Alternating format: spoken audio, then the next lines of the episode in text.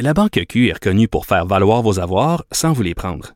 Mais quand vous pensez à votre premier compte bancaire, tu sais, dans le temps à l'école, vous faisiez vos dépôts avec vos scènes dans la petite enveloppe. Hmm, C'était bien beau. Mais avec le temps, ce vieux compte-là vous a coûté des milliers de dollars en frais, puis vous ne faites pas une scène d'intérêt. Avec la Banque Q, vous obtenez des intérêts élevés et aucun frais sur vos services bancaires courants. Autrement dit, ça fait pas mal plus de scènes dans votre enveloppe, ça. Banque Q. Faites valoir vos avoirs. Visitez banqueq.ca pour en savoir plus. Cube Radio.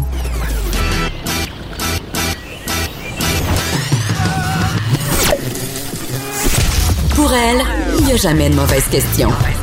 De 13 à 15. Les effronter. Avec Geneviève Peterson.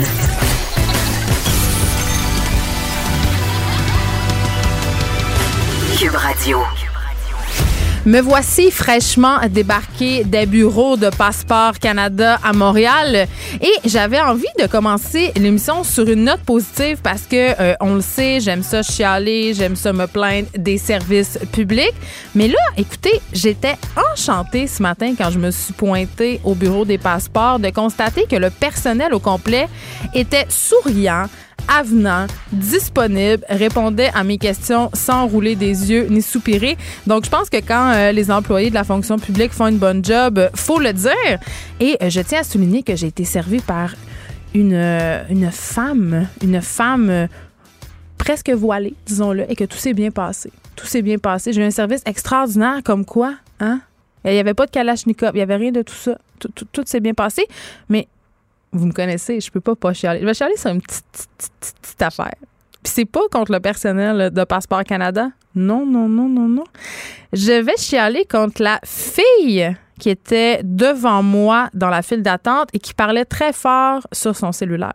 OK? Et ça, c'est vraiment un phénomène que je remarque de plus en plus dans les endroits publics. Je n'étais pas dans le rendu encore dans le bureau de Passeport Canada. Ils, nous font faire la file en dehors du bureau tellement il y a de monde le matin. Donc, avant de faire la file dedans, il faut avoir le privilège de faire la file dehors.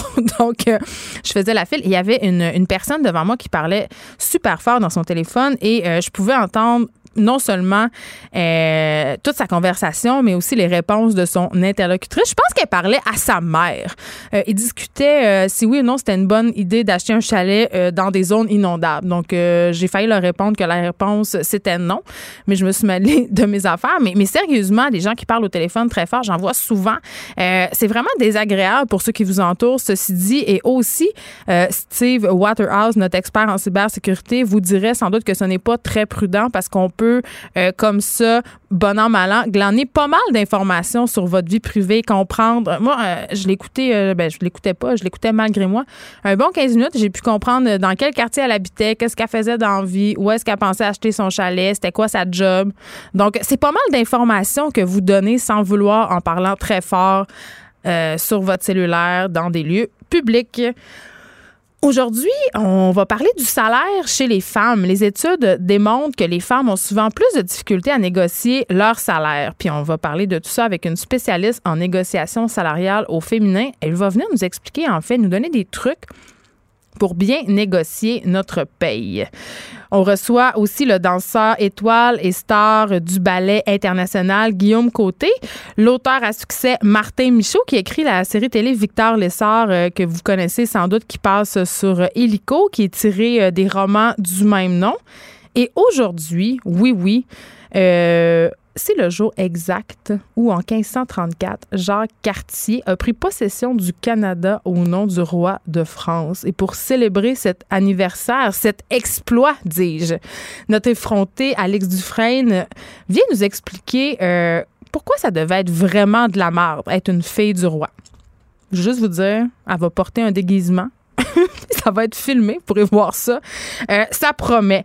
On aura aussi la kayakiste Laurence Vincent Lapointe qui est en pleine préparation pour les championnats du monde. Mais avant, euh, je voulais faire un petit suivi sur les implants mammaires texturés. On en a beaucoup parlé cette année.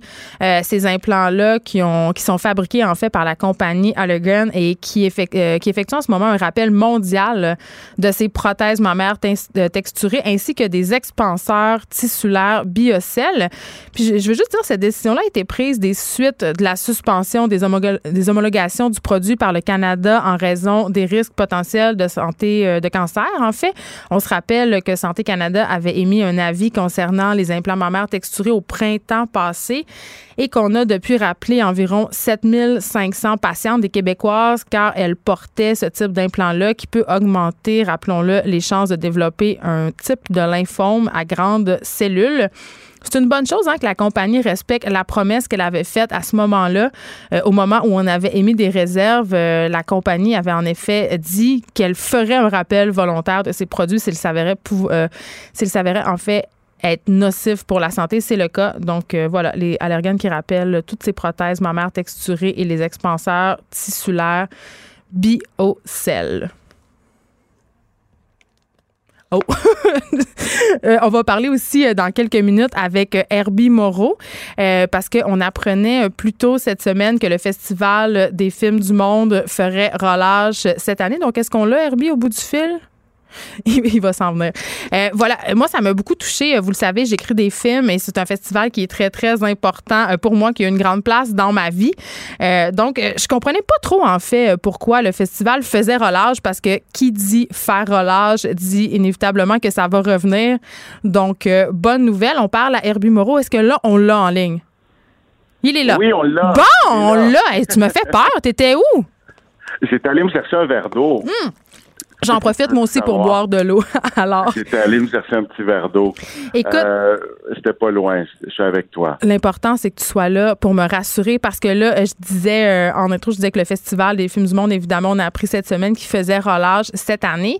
Euh, qu'est-ce qui se passe? Parce que, ben, on s'en attendait un peu.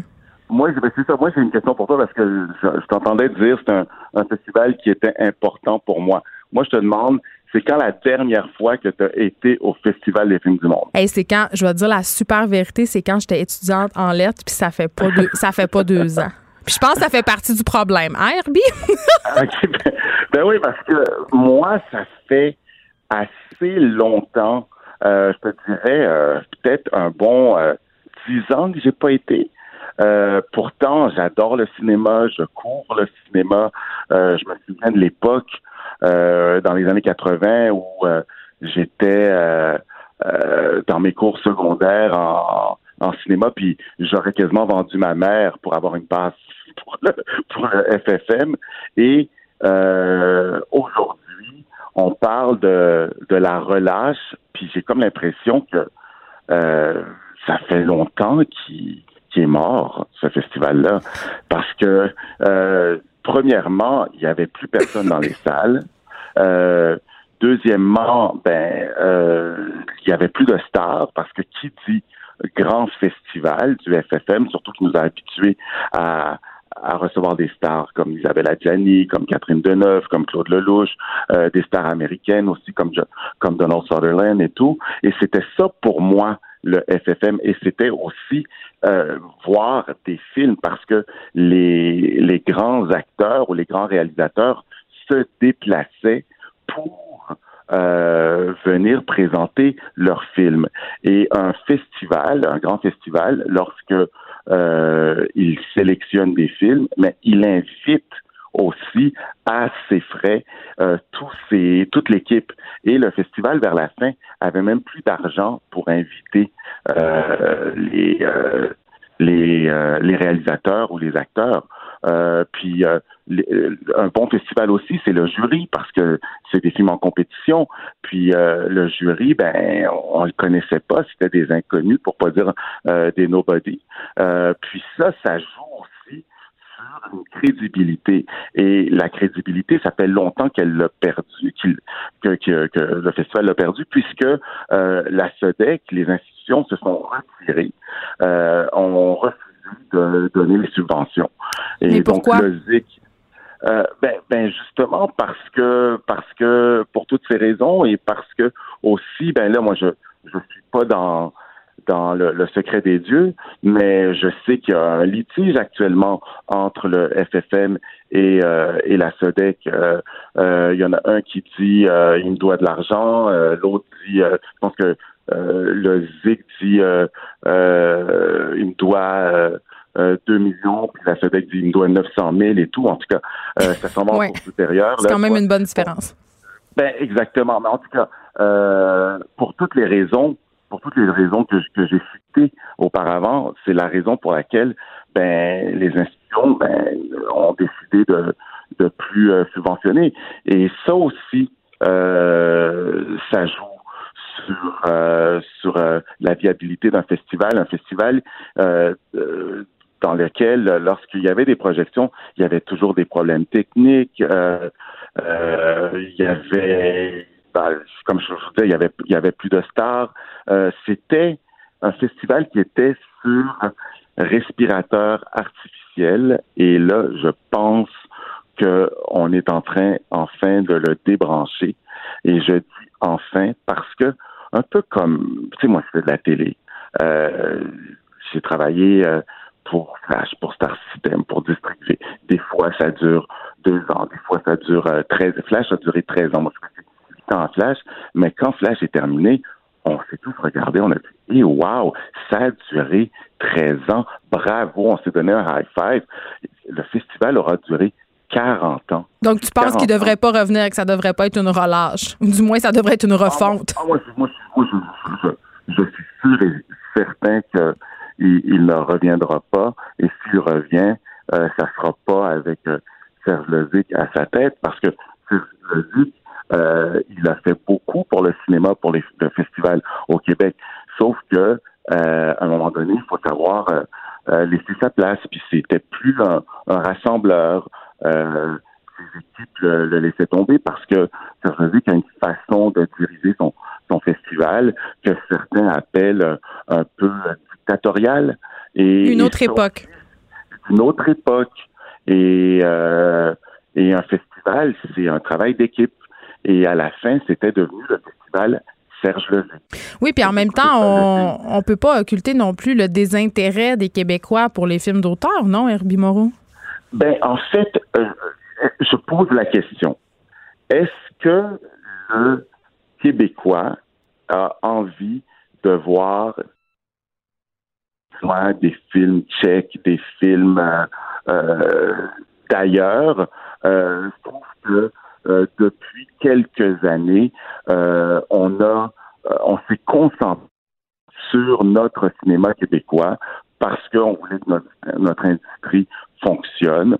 il y a d'autres festivals comme le FNC, comme comme Cinémania qui présentent des films plus internationaux, mais c'est quand même des films accessibles, des films qu'on se dit ben, ça va plaire à un public québécois à la fin, le, le, FFM euh, présentait, j'ai l'impression, euh, tous les films qui n'avaient pas été sélectionnés dans, dans C'était le festival des rejets, finalement. C'était le festival des rejets, on va le dire de même. C'est bête, mais c'est quand même ça pareil. Et, exactement. Et lorsque tu avais même des réalisateurs québécois, des distributeurs québécois qui refusaient de présenter leurs films au FFM parce que ça manquait de prestige hmm. parce qu'il ne voulait pas être associé à ces autres films-là inconnus, ben euh, ça joue aussi euh, dans la décision euh, finale. cette décision-là, je suis sûr que le ZIC il l'a prise, mais je pense qu'il a été forcé de la prendre aussi. On va, euh, à un moment donné, t'as plus de cash, t'as plus de cash. Hein. Exactement. Puis à un moment donné, il faut savoir tirer sa révérence. On va souhaiter de meilleurs jours euh, pour le, le cinéma à Montréal. Merci de nous avoir parlé, Herbie Moreau. Ça me fait plaisir. Écrivaine. Blogueuse. Scénariste et animatrice. Geneviève Peterson.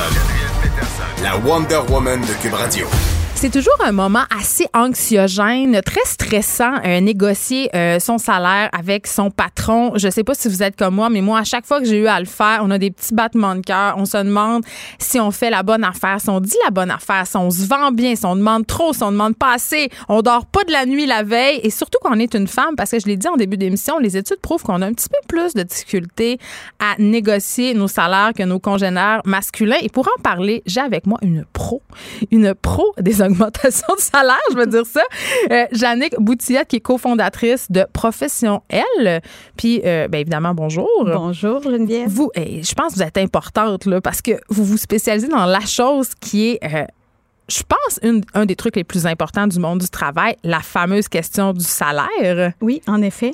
Et je sais pas si on a un petit fond judéo-chrétien au Québec ou si c'est un trait des femmes, mais on est, on dirait qu'on est toujours gêné d'aller négocier sa valeur on est très gêné, en fait. Euh, je dirais qu'au départ, c'est pas propre aux femmes. Ça reste quand même un enjeu en soi. Même beaucoup d'hommes m'ont dit je trouve ça difficile. Euh, sauf que la réalité, c'est que les femmes, il y a un certain nombre d'éléments qui jouent contre elles. Notamment, euh, effectivement, notre petit fond un peu judéo-chrétien, ou enfin, les femmes, ce que je remarque souvent, c'est qu'elles vont beaucoup se soucier de qu'est-ce qu'on va penser de moi. Donc, si je vais demander plus d'argent, est-ce qu'on va penser que euh, j'ai pas les valeurs à bonne place? Je veux pas la job pour la bonne raison. Hmm. Est-ce qu'on va se dire, euh, euh, ben, du coup, ils voudront pas me la donner? Euh, on a cette crainte-là d'être jugé au départ. Et ensuite de ça, un des éléments aussi qu'il faut malheureusement pas sous-estimer, c'est comment est reçue notre demande en fonction de la personne qui est de l'autre côté.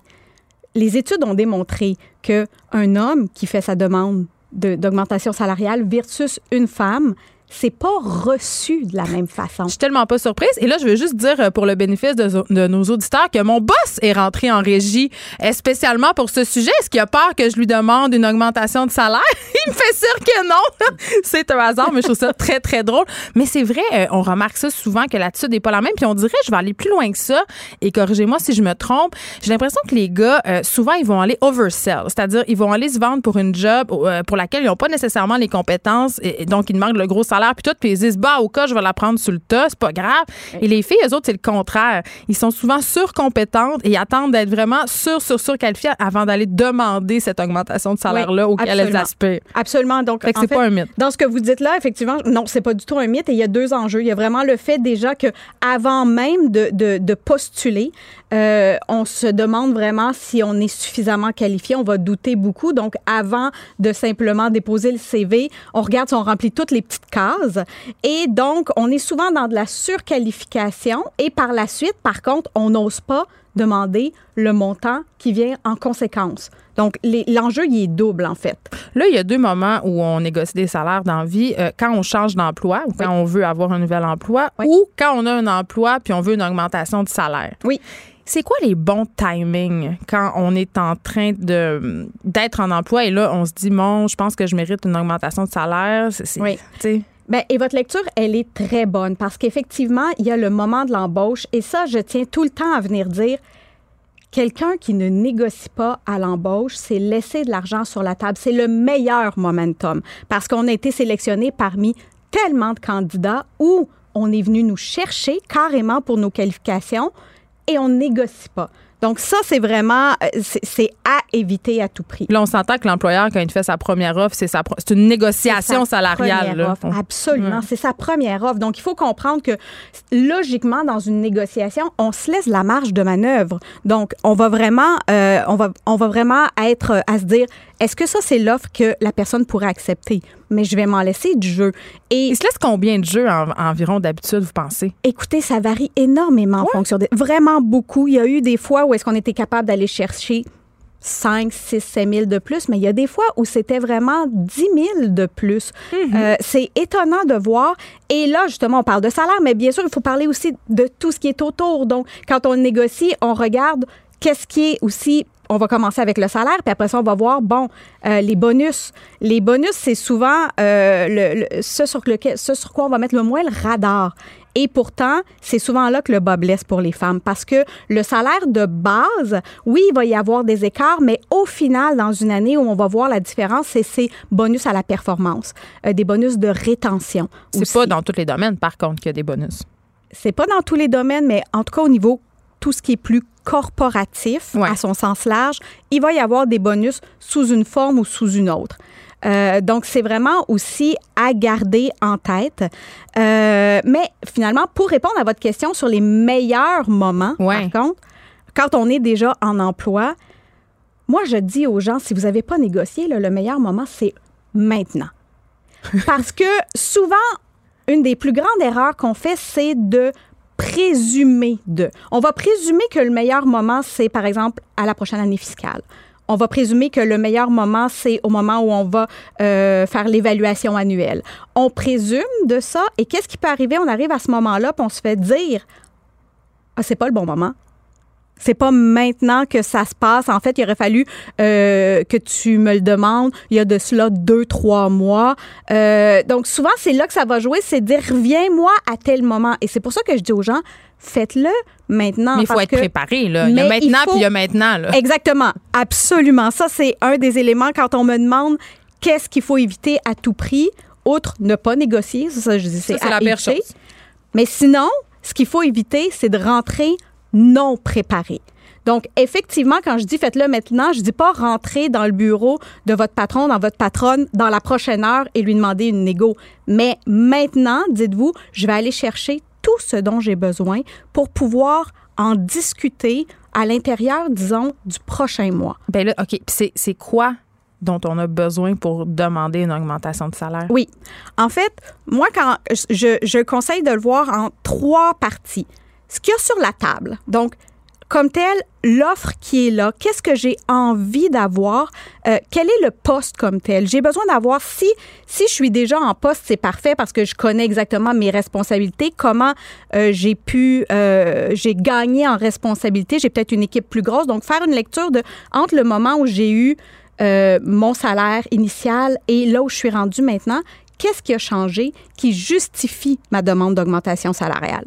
À la suite de ça, une fois qu'on a vraiment le portrait de euh, euh, est-ce qu'il y a un niveau de stress qui a augmenté, est-ce que de plus en plus les, échéan- les échéanciers sont serrés, euh, tous ces éléments-là en lien avec le poste, je le décortique le plus possible, je le mets par écrit. Ensuite de ça, un des éléments qu'il faut prendre en considération, c'est la personne qu'on a devant nous. Ça, c'est mon deuxième élément. Il faut être capable d'anticiper comment la personne va réagir. Il y a des gens qui sont excessivement mal à l'aise à recevoir une demande d'augmentation salariale. Des patrons? Des- ah oui, énormément. Ils savent comme pas trop comment dealer avec ça. Ils vont, certains vont préférer le mettre sous le tapis, certains vont le rejeter du revers de la main, et d'autres qui sont qui est vraiment l'attitude qui nous plaît le plus vont être dans un mode écoute, vont être capables de recevoir la demande et de dire je reçois tout ça, je regarde ce que je peux faire, on va être en discussion. Faut garder en tête que une négociation salariale, c'est en fait une discussion salariale. Faut peut-être s'enlever l'espèce de stress qui vient avec la négo pour dire moi je veux discuter, ça va se passer en plusieurs fois. J'amorce une conversation maintenant, elle va peut-être se poursuivre dans un mois. Euh, c'est possible que, que dans certains cas, l'employeur dise, le, patron direct dise c'est pas moi qui tiens les cordons de la bourse. Donc, il va falloir que j'aille voir qu'est-ce qu'on peut faire. Euh, donc, il faut voir comment la personne, il faut l'anticiper et voir en fonction de ça, c'est quoi les questions qu'on a pour passer à la prochaine étape, justement. Jannick Boutillette, euh, en même temps, quand on va négocier une augmentation de salaire, euh, j'imagine qu'il faut être capable euh, de, de, de figurer euh, qu'est-ce qui va se passer advenant un refus. Absolument. Sais, parce que est-ce qu'on est all-in, c'est-à-dire, euh, ben, si j'ai pas ce que je veux, je m'en vais? Tu sais, parce que c'est difficile, ça aussi, là, parce que ça peut être non. Absolument. Et ce scénario-là, il faut le préparer aussi. Euh, pour moi, une des choses que je vais dire aux gens que j'accompagne en négociation salariale, c'est de dire, c'est sûr qu'il faut que tu comprennes déjà exactement le pourquoi de façon très détaillée. Ça se peut qu'au niveau conjoncture économ- économique, c'est juste pas le bon moment là. OK, mais c'est quand le bon moment, par contre? Quand est-ce que je reviens à la charge? Dans trois mois, on s'en reparle. Je vais revenir dans trois mois. On place le terrain à ce Faut, moment-là. faut le dire. Oui, oui, oui, oui. Faut- et c'est pour ça, ouais. quand je viens dire c'est une discussion, c'est que c'est pas je l'ai fait une fois et peu importe que j'ai eu un oui ou un non, que j'ai obtenu l'augmentation ou pas, c'est bon. C'est fait, je l'ai fait pour les trois, quatre prochaines années, j'ai plus besoin d'en reparler. Non, on est en discussion constamment en fonction des responsabilités qui changent. euh, c'est vraiment important de ramener ce sujet-là sur la table. OK. Un, truc que moi, je trouve très, très difficile et je pense que bien des gens trouvent ça difficile, c'est quand on travaille dans un milieu où il n'y a pas d'échelle salariale. OK? C'est-à-dire, on ne travaille pas pour la fonction publique, les salaires des autres ne sont pas connus. Comment on mesure sa valeur? Tu sais, on, a- ben, on l'a dit au début, là, on a tout le temps peur de se surévaluer ou en même temps, il y a des gens qui sous-évaluent. Comment on fait? pour- Absolument.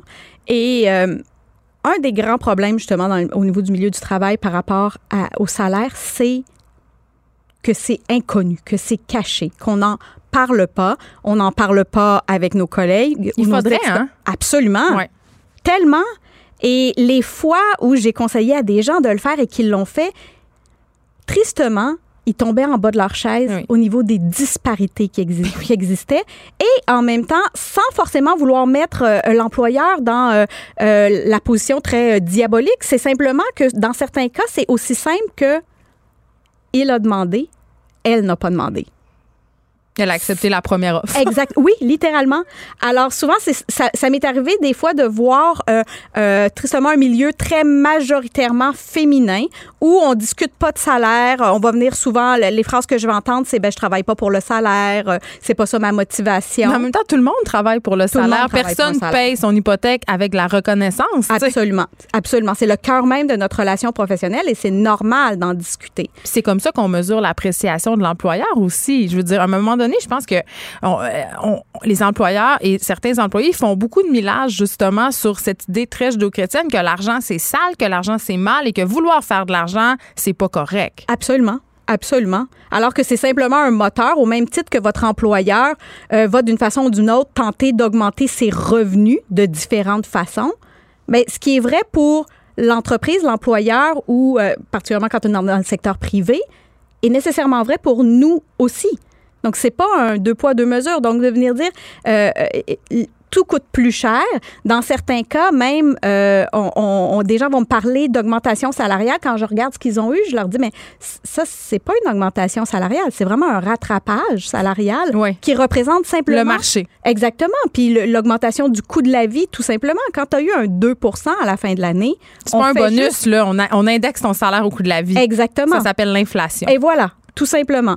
Donc, euh, donc Mais on est gêné de le dire. On veut pas avoir l'air euh, d'être avide ou d'être greedy ou tu sais d'être hein? Oui, absolument. C'est vraiment, on se, on se dit, euh, et on va douter de est-ce que je le mérite. Il y a cette notion de mérite beaucoup chez la femme, dire est-ce que je mérite vraiment plus que ça? Ça me semble être fair comme offre.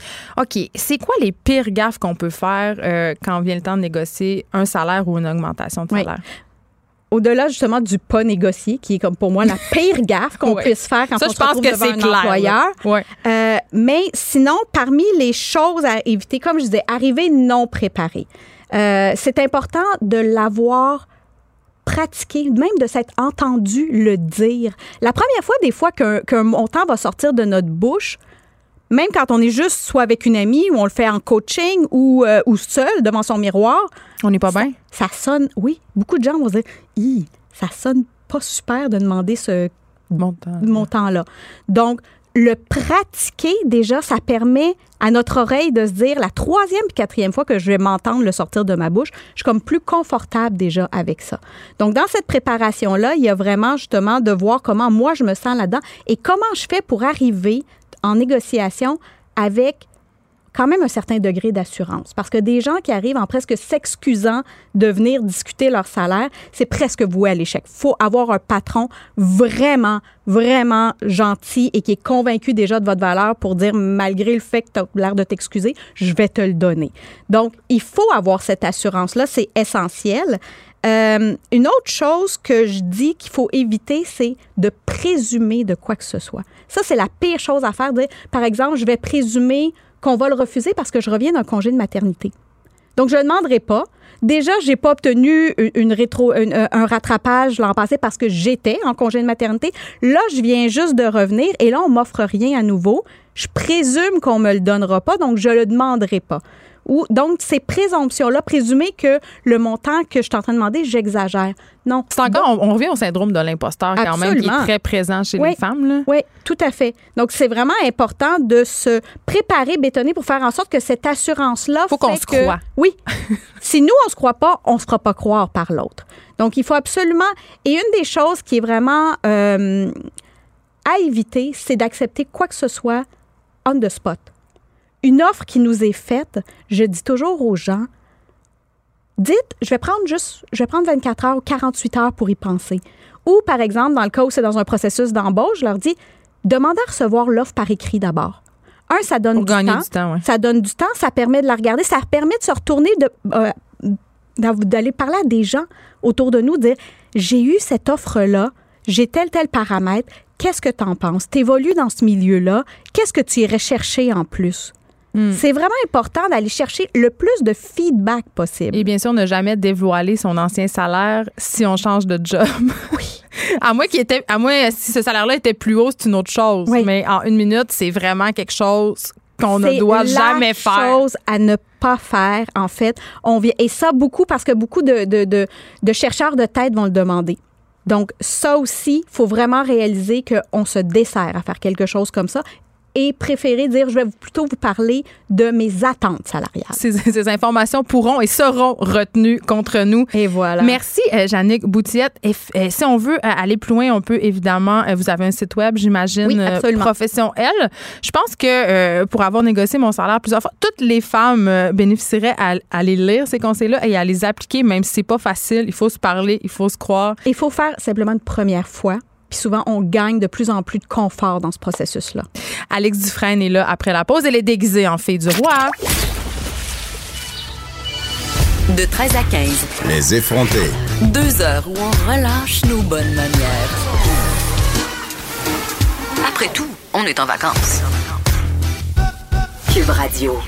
Alex Dufresne est ici, et comme à chaque fois, c'est bizarre. Alex, t'es déguisée en fille du roi. Oh oui. Est-ce que t'es venue nous donner un cours d'histoire? En fait, Geneviève, j'ai mis ma capine pour des raisons historiques très importantes. Aujourd'hui, on est le 24 juillet. Et savez-vous ce qui s'est passé le 24 juillet en 1534? Mais on l'a dit au début de l'émission, donc on le sait.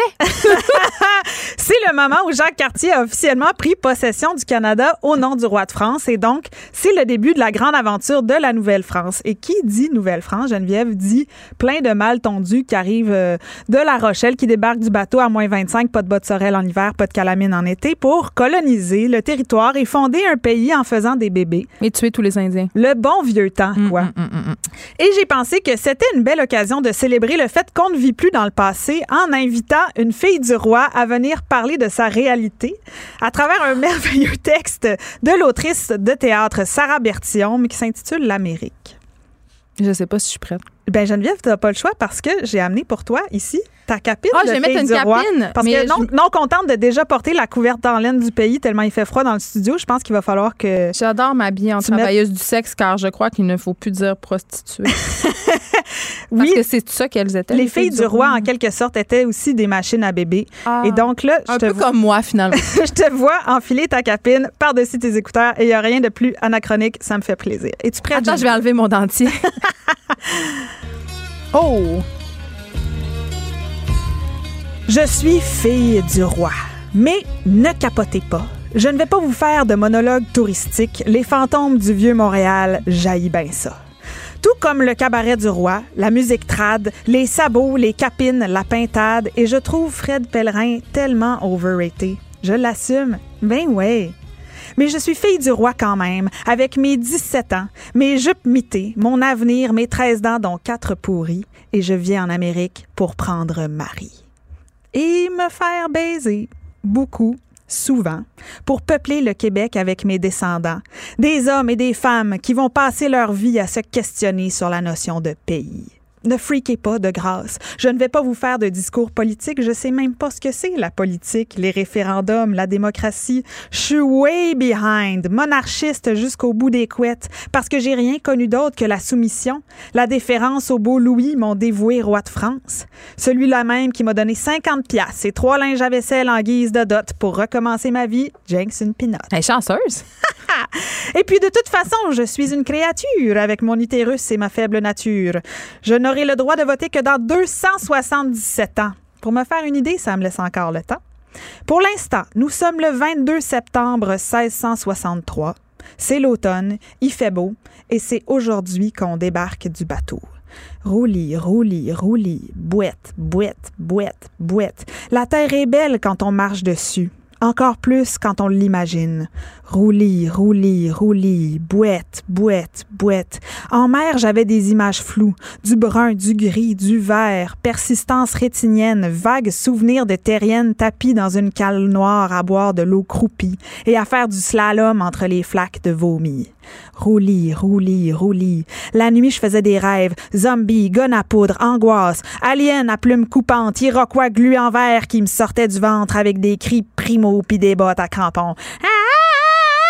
Mais fuck mes appréhensions parce qu'aujourd'hui, tout est bon. Je marche sur la terre ferme avec le ciel au-dessus de ma tête, la mer dans mon dos et le vent dans ma face, et partout autour des arbres dont je ne connais pas le nom. Érable, chêne, sapin baumier, frêne 100% agrill free, tilleul, platane, bouleau gris. Je marche vers mon avenir dans l'insouciance belle de la vache en route vers l'abattoir. D'ailleurs, l'intendant Jean Talon me détaille comme un steak de son regard bovin. Puis il me grabe une fesse et m'annonce que demain, à 7 heures tapant, j'ai intérêt à me mettre pour le bal des prétendants. Ew. Le meat market est ouvert, messieurs.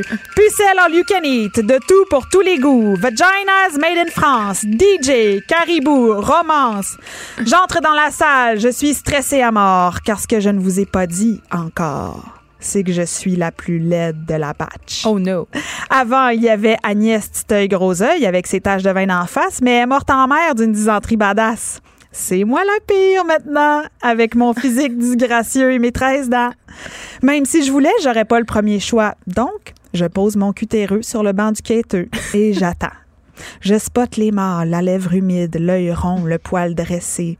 Wannabe jeune fille en fleurs remplie de bonheur, d'espoir et d'organes reproducteurs. J'ai peur, mais j'attends. Les hits se succèdent. La Bolduc, la volée de castor, la bottine souriante, les tireux de roche, le vent du nord. C'est poche, c'est long, ça me pique, j'ai chaud. Il en a pas un hostie qui me demande pour un slow. Mes dents pourrissent plus, mes super pouces s'énervent, je me ronge les ongles, je me gratte. Puis soudain, miracle. Un gros singe poilu avec une drape de charogne et regard de morue boite jusqu'à moi, me fixe et crache à terre. Bonheur, un gros morvia jaune vert en forme de cœur. Il m'aime, il m'aime, il m'aime, il m'aime, je capote et que j'en vois pas un venir me dire que, ce- que je sous-chope. Je m'avance vers le poêle et j'agrippe sa douce main, mi-cuir, mi-gangrène. Hum, L'émotion est telle que 300 ans avant son ère, je cite Léonard Cohen. And clenching my fists for the ones like us who are oppressed by the figures of beauty. Je regarde le gros singe dans les yeux et lui dis Well, never mind, we're ugly, but we have the music. et le lendemain, on voit le notaire, puis le curé. À 6 heures, on est mariés. Yeah. Cinq ans plus tard. Il est 4 heures du matin. J'ai un petit accroché à chaque sein. Un qui mord, un qui tête, un qui sent la cigarette. Il est 4 heures et demie et j'ai la tête dans le cul, le trou de pète en dessous du bras, la plotte à terre, mais aussi inorthodoxe que soit mon assemblage, je dois m'activer, starter ma journée, commencer à traire, allumer, torcher, les vaches, le poil, le mari, les bébés, tout ça en vomissant mes tripes parce que je suis encore enceinte. J'ai accouché ici même, sur le plancher de la cuisine le mois passé. Crise de vie de merde, ça? C'était pas écrit dans le contrat, ça? Mais qu'à cela ne tienne, je suis une Canadienne et j'endure et tout ce que j'endure, je le fais pour le compte des générations futures. Bon, let's go. Je me lave le principal, je change les langes du petit, je fais bouillir de l'eau, je mets du lard sur le poêle puis j'allume la radio. Ah, come on, étouffez-vous pas, là, un anachronisme, vous avez déjà vu ça. Donc, j'allume la radio et c'est là que je l'entends. Entre le vent qui siffle, les petits qui braillent et le lard qui crépite, je l'entends. Tacatan, tacatan, tacatan, tacatan, tacatan. Ton arrière-arrière-grand-père, il a défriché la terre. Ton arrière-grand-père, il a labouré la terre. Tacatan, tacatan, tacatan. Ce beat de drum épique qui, dans 339 ans, sera sacré chanson de l'année à la disque. Et pis toi, ma petite fille, tu changes de partenaire tout le temps. Et quand tu fais des conneries, tu t'en sauves en avortant. Et puis là, mais il y a des tu te réveilles en pleurant quand tu rêves la nuit d'une grande table entourée d'enfants. Non, non, non! Arrêtez-moi ça tout de suite! Qu'est-ce que c'est ça? Il n'est pas question qu'on va pas, on va pas, certainement pas. OK, ça. J'ai pas grand chose à dire dans la vie en général. Je veux dire, je sais pas lire, je sais pas écrire, je connais rien. Je pense encore que Dieu va me punir si je mange trop, que je dors trop, que je pense trop, que je me masturbe. Mais là, à un moment donné, il y a toujours bien des calices de limites. On peut pas leur laisser dire n'importe quoi. On peut pas. Il faut pas. Ils savent pas. Hey! Sont-tu vraiment en train de chanter ça? Que c'était mieux avant? Que nous avons laissé tomber les vraies valeurs? Que de toute façon, c'est la faute des baby boomers? Non, non, gang, non. Tout était pas mieux avant. Non, gang, non. Remonter le temps n'est pas gage de succès. Rangez vos DeLorean. Crissez vos vortex dans le feu. Vous ne voulez pas revenir ici. Croyez-moi, avant, c'était pas mieux. What about le progrès? What about la modernité? What about évoluer? What about le suffrage universel, la contraception, la laïcité? What about l'éducation sexuelle, l'assurance maladie, la parité? Gang, soyez pas delusional puis fuck la nostalgie, OK? Vous êtes pas impuissant, vous êtes pas dépossédé. Tournez-vous vers l'avant puis avancez. Pas de remords, pas de regrets, pas de crucifix à l'Assemblée. Pilez sur le passisme, la grande noirceur, l'austérité, osez la transcendance, ancrez-vous dans le présent, puis fêtez pour l'amour. Fêtez!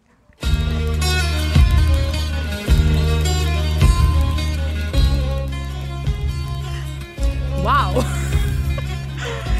C'était un texte de Sarah Bertium que vous pourrez retrouver, qui s'appelle L'Amérique et que vous pourrez retrouver dans la collection Pièces de l'atelier 10 qu'elle avait elle-même interprétée dans le cadre du spectacle La Fête sauvage au Katsu en 2011. Est-ce qu'on vient de varger dans le préjugé selon on fait juste de la radio de droite à Québécois? Je pense que oui. On a même fait On du a théâtre. enfin réussi à faire des choses On de gauche à Cube Radio. On reçoit des auteurs, on parle de littérature, donc on est capable de ça aussi. Mais quand même, tu te chantais la tune de mes aïeux, Ouais. qui euh, a passé, euh, somme toute, assez inaperçue, pas à la disque évidemment, pas mais que je, je l'avais jamais entendu, ce ben, couplet-là. moi, je l'avais jamais entendu parce que quand tu m'en as parlé, euh, je- bon, évidemment, tu m'as lu les paroles et euh, je dois avouer que je l'ai fredonné, cette, ce Euh, on a verre d'oreille absolument là-dessus dans les parties de Noël. J'ai gigué avec Eh mon père, ma tante, ma mère. Mais c'est drôle ça, de se là. parler avec une capine la tête. par exemple. je trouve que ça nous enlève un peu de crédibilité.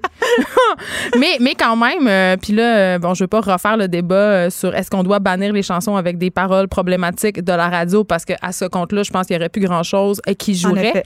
Mais euh, quand même, euh, c'est pour un peu bâcher sur le fait que dans le bon vieux temps, c'était pas super tant que ça. Puis on a beaucoup ce discours-là en ce moment de dire Oh, avant, on avait des vraies valeurs. Oui. Avant, c'était bien plus le fun. Oui. Avant. Oui. Mais- Tout le monde vivait le moment présent, personne n'était sur son cellulaire. Non, non, Hey, tout le vous- monde s'arrachait la tête, puis avait les dents qui tombaient, Hey, puis demandez ça à ma grand-mère qui déboulait 18 marches de l'escalier parce qu'elle était saoule, parce qu'elle buvait du gin, parce qu'elle était plus capable de ses 18 enfants. Ouais. Sérieusement, là. Ouais, ouais, tout Il y avait fait. beaucoup de madames qui buvaient du gin derrière les rideaux.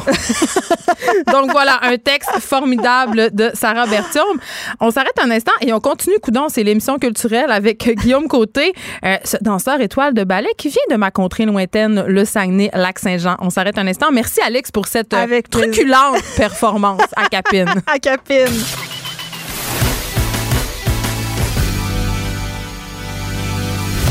Elle a du mordant. Et aucun règlement municipal ne l'interdit. Geneviève anime les effrontés. Cube Radio.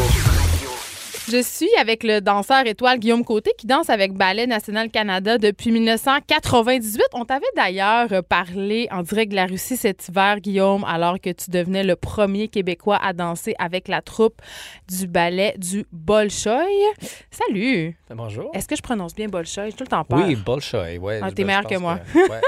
Mais c'est pas pour ça qu'on te parle aujourd'hui. On te reçoit euh, parce que c'est la cinquième édition du Festival des arts de Saint-Sauveur, euh, Mhm. dont tu élabores la programmation quand même euh, depuis cinq ans, donc depuis le, le début?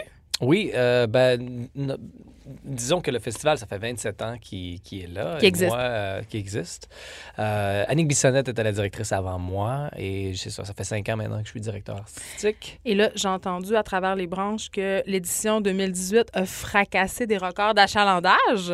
Euh, oui, oui, ça va bien. Ben, on fait beaucoup de représentations, on fait beaucoup d'interviews aussi pour, euh, pour vraiment répandre, euh, répandre le, La bonne la- nouvelle. Ouais, la bonne nouvelle. Mais aussi, je pense que la programmation a vraiment un gros poids à, à avoir dans, dans Mais c'est ça, qu'est-ce qu'on peut, qu'est-ce qu'on peut retrouver, qu'est-ce qu'on peut faire au Festival des Arts de Saint-Sauveur? Ben moi, la, la vision que j'ai apportée, je pense, il y a cinq ans, c'est de vraiment mixer, la, brasser la cage un peu, dans le sens que je limite pas à un style ou une catégorie. J'essaie de, de donner une expérience où ce que les gens peuvent revenir à tous les soirs puis voir vraiment quelque chose de différent. Moi, je recherche une couleur puis une qualité.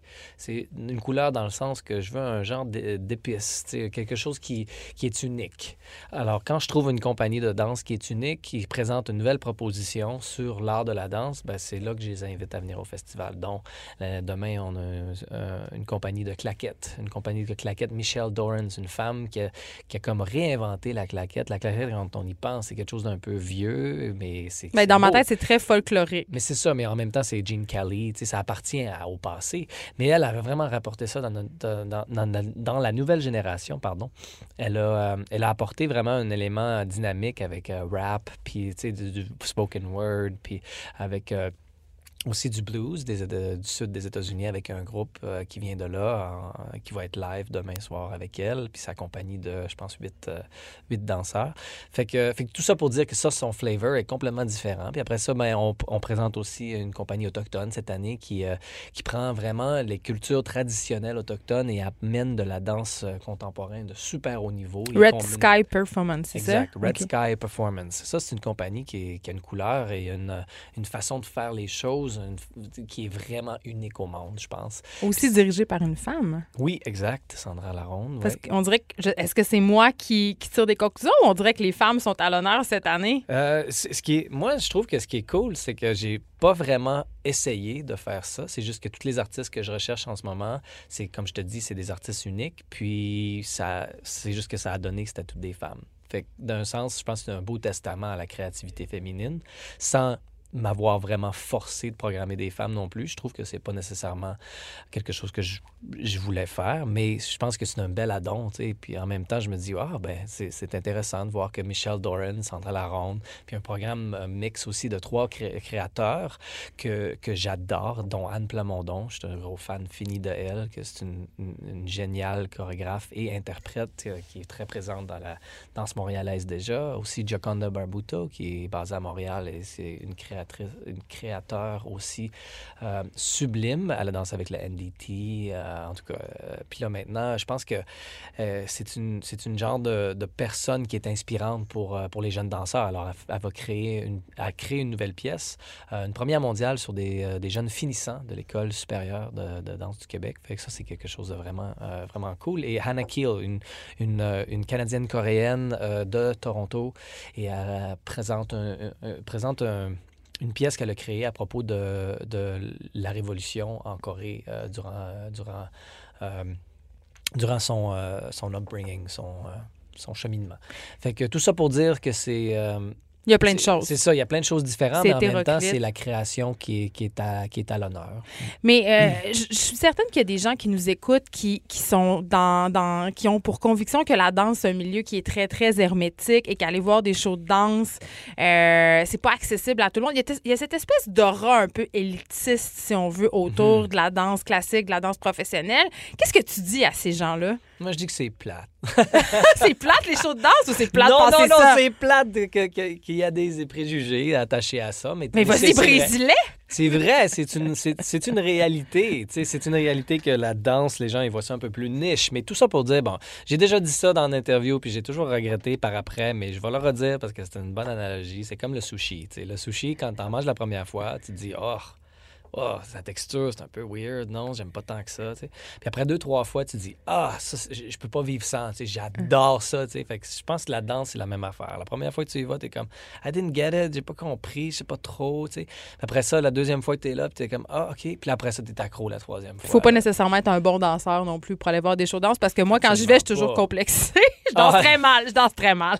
Non, non, mais, mais là, on voit aussi que la, la puissance de la danse, euh, on voit que dans un monde digital où on vit, là, c'est tellement fun de vivre dans le moment présent.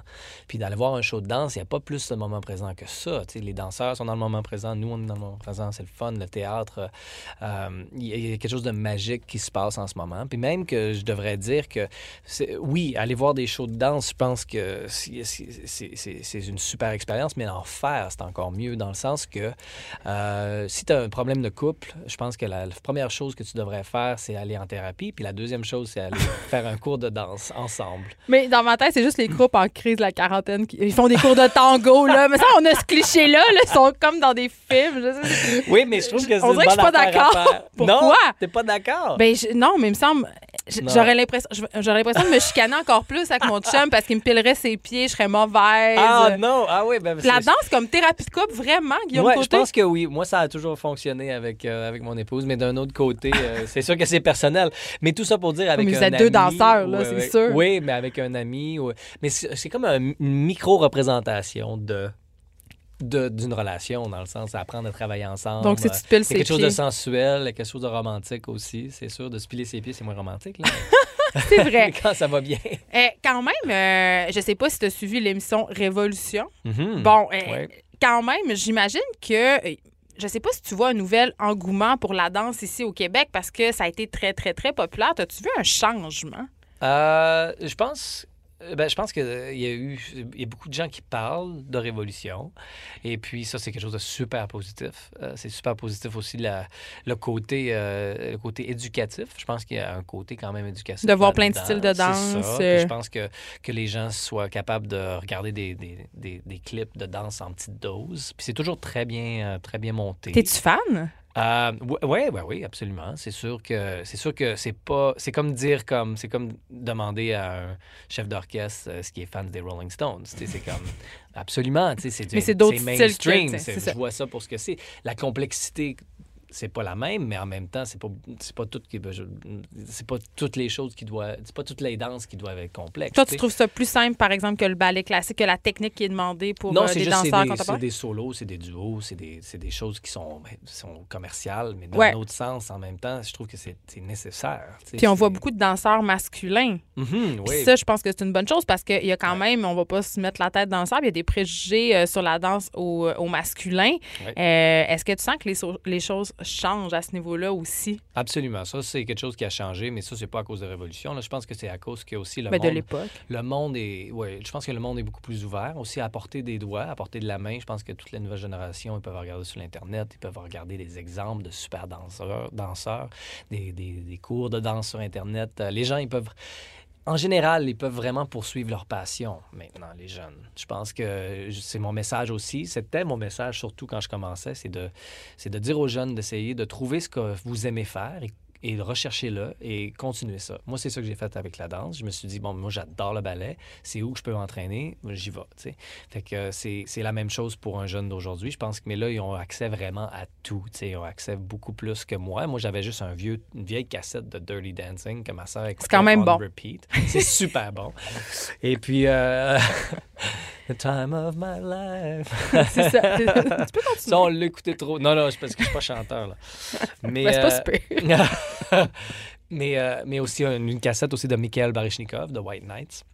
Fait que tout ça pour dire, moi, j'ai- moi j'ai commencé à écouter du mainstream. Oui, mais tu as commencé, euh, parlons-en, tu viens du Saguenay-Lac-Saint-Jean, tu viens de Métabetchouan, si Métabetchouan, trompe. la Lacroix, C'est ouais. ça, donc c'est une petite ville euh, que je connais bien parce que ma mère habite à Saint-François-de-Salle. OK, oui. Donc, euh, je viens un peu de ce coin-là. Mhm. Euh, comment un petit gars qui se passionne pour le ballet, un, est perçu, parce qu'en région, on le sait, c'est difficile, c'est des petits milieux, et deux, euh, euh, est-ce que tes parents avaient une école de danse, je crois? Oui. Donc, tu étais quand même privilégié, là, mais... Mes parents n'avaient pas nécessairement une école, c'est eux autres. Ils étaient- dansaient. Ils étaient euh, bénévoles. Ouais. Ils étaient bénévoles à une école de danse qui s'appelle le Prisme culturel. Cette école-là il y avait une, avait grande prof, euh, dont la fondatrice, euh, France Prou, qui, euh, qui, était, qui était vraiment bonne en danse classique. Puis, euh, puis j'ai eu, j'ai eu la chance d'avoir une formation avec elle. Et puis, à un certain âge, était comme, Ah, est-ce que tu aimerais ça? Mais t'étais-tu le seul gars? Euh, non, non, Non? parce que parce que nous, ça. mais moi, ma, mon père c'est une famille de 13 enfants, ma mère c'est une famille de 9 enfants, et ils ont tous des enfants eux, tu sais, fait que ça fait beaucoup de cousins et cousines, fait que tous ces cousins et cousines là, vu qu'ils voulaient aider mes parents, euh, ils faisaient de la danse, fait que j'ai dansé euh, avec euh, plusieurs garçons dans ma classe, fait que moi, d'un sens, c'était, je me faisais beaucoup taquiner, c'est sûr, à l'école, à mon école Ouais. primaire. Intimidé ou taquiné? Oui, intimidé. C'était pas super le fun. là. C'était pas super facile non plus. Même que je jouais au hockey aussi. Puis ça, c'était dans l'équipe de hockey, c'était moins le fun Ouf. de savoir que j'étais un danseur de ballet aussi. Hein. Tu te faisais euh, traiter de gay, mettons? Absolument, c'est sûr. Puis, euh, tu sais, c'est. Mais d'un autre côté, je me disais tout le temps comme. Ça t'a jamais empêché de. Tu t'es jamais dit, ah, je non, ben, à un certain point, j'ai- j'ai- je voulais arrêter, mais, mais quand j'allais à la- aux, aux choses de- aux, classes de danse, ben, j'avais toute ma famille qui était là, tous mes cousins, puis euh, tout le monde, on était tous dans le même bateau, dans le fond. Fait que euh, même quand j'étais là à Toronto, là, ma première année, mon cousin est venu avec moi. On a déménagé à Toronto ensemble. Mhm. Fait pour que, aller faire l'école de pour aller danse. faire l'école de danse à Toronto ensemble. Fait que, tu sais, c'est. Puis t'étais dire que ma famille a toujours été super. euh, c'était super supportif de, de mon, de mon, intérêt pour, mon intérêt pour la danse. T'avais quel âge quand ils t'ont déménagé à Toronto? Je suis parti à 11 ans. T'étais dans une seul. famille d'accueil. Non, dans un pensionnat. Et là là. Mhm. Tu te sentais pas petit dans la grande ville? Euh, oui, oui, c'est sûr. Mais en même temps, je pense que moi, après une couple de semaines, c'est sûr je parlais pas l'anglais. tu sais, Fait fallait que j'apprenne l'anglais. Mais en un mois et demi, je parlais anglais, pas de problème. Quand tu es jeune, ça, t'apprends ça vite. Euh, et puis, euh, je, je, je tripais. J'aimais vraiment l'école. Je jouais beaucoup de musique dans ce temps-là aussi. Fait que j'avais un groupe de musique, puis ça valait bien. C'est plus mes parents que je pense qui ont de la difficulté un peu à, à laisser, à me laisser partir là comme euh, pour de bon. Là. Je pense qu'eux autres, ils pensaient que ça allait peut-être un, Une un stint, phase. Ouais, un phase d'un- an ou quelque chose. Et là là. hein? Surtout maintenant que j'ai des enfants, je me dis, oh, OK, ça, ça va être, ça va être Est-ce qu'ils dansent, tes enfants? Euh, ouais, ben là, ils dansent, ils ont 4 ans et 2 ans. Mais c'est pas grave. euh, oui, oui, oui, ils dansent tout le temps, c'est sûr, mais euh, qui, qui poursuivent des carrières, je sais pas. T'aimerais pas ça? Est-ce que, est-ce que, parce que c'est un milieu quand même difficile, Absolument, non? j'adore, j'adore la danse et je pense que c'est la plus belle chose qu'on peut faire. Aussi, ce qui est le fun, c'est que euh, je pense que pour un enfant, la- l'élément de la discipline, l'élément du, du processus, euh, de la patience, euh, aussi, euh, c'est de la collaboration. C'est constamment une collaboration avec ton, avec les gens avec qui tu travailles ou avec ton coach ou avec.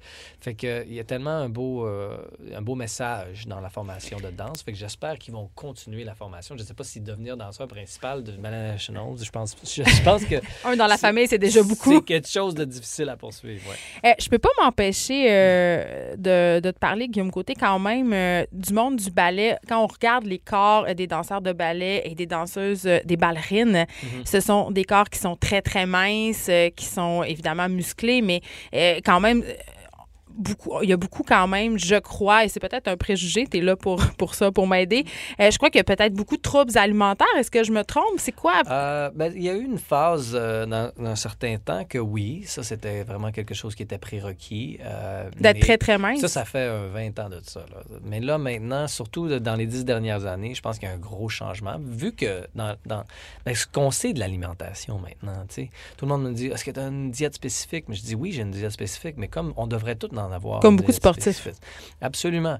Puis aussi, je pense que même les gens qui ne font pas de sport devraient avoir une diète spécifique maintenant. Avec tout ce qu'on sait à propos de la santé, puis de vivre plus longtemps si on mange pas de McDonald's, je pense que c'est juste c'est logique. Mais est-ce que tu as moi- déjà eu des troubles alimentaires? ah non, non, pas moi. en- mais en même temps, euh, je fais attention à ce que je mange, puis euh, je- j'essaie de bien manger. Mais maintenant, on en connaît tellement, on sait ce que, on sait, on sait ce qui prend, euh, que notre corps prend pour bien fonctionner et ne pas gagner du poids et de d'être euh, d'être sais, super en haut niveau euh, d'énergie et aussi de, de santé, sans avoir à, à nécessairement euh, Sa famille. sa famille, exact. Je me demandais comment tu entrevois ta vie après la danse parce que la carrière d'un danseur, c'est quand même limité dans le temps. Il y a quand même des limites physiques à ce qu'on peut faire. C'est sûr Mhm. qu'on aimerait tout ça que tu danses jusqu'à 80 ans. là. mais est-ce que- non, mais est-ce que ça se peut? Parce qu'il y a des blessures? Ben, regarde, euh, Louise Le Cavalier, elle danse encore, elle danse à sa soixantaine- mais être tout elle- seul. mais elle, oui, c'est ça. C'est vraiment une, est, est vraiment une bête. Là. Cette femme-là, c'est Mais là, t'as quel âge, toi? Moi, j'ai 38 ans.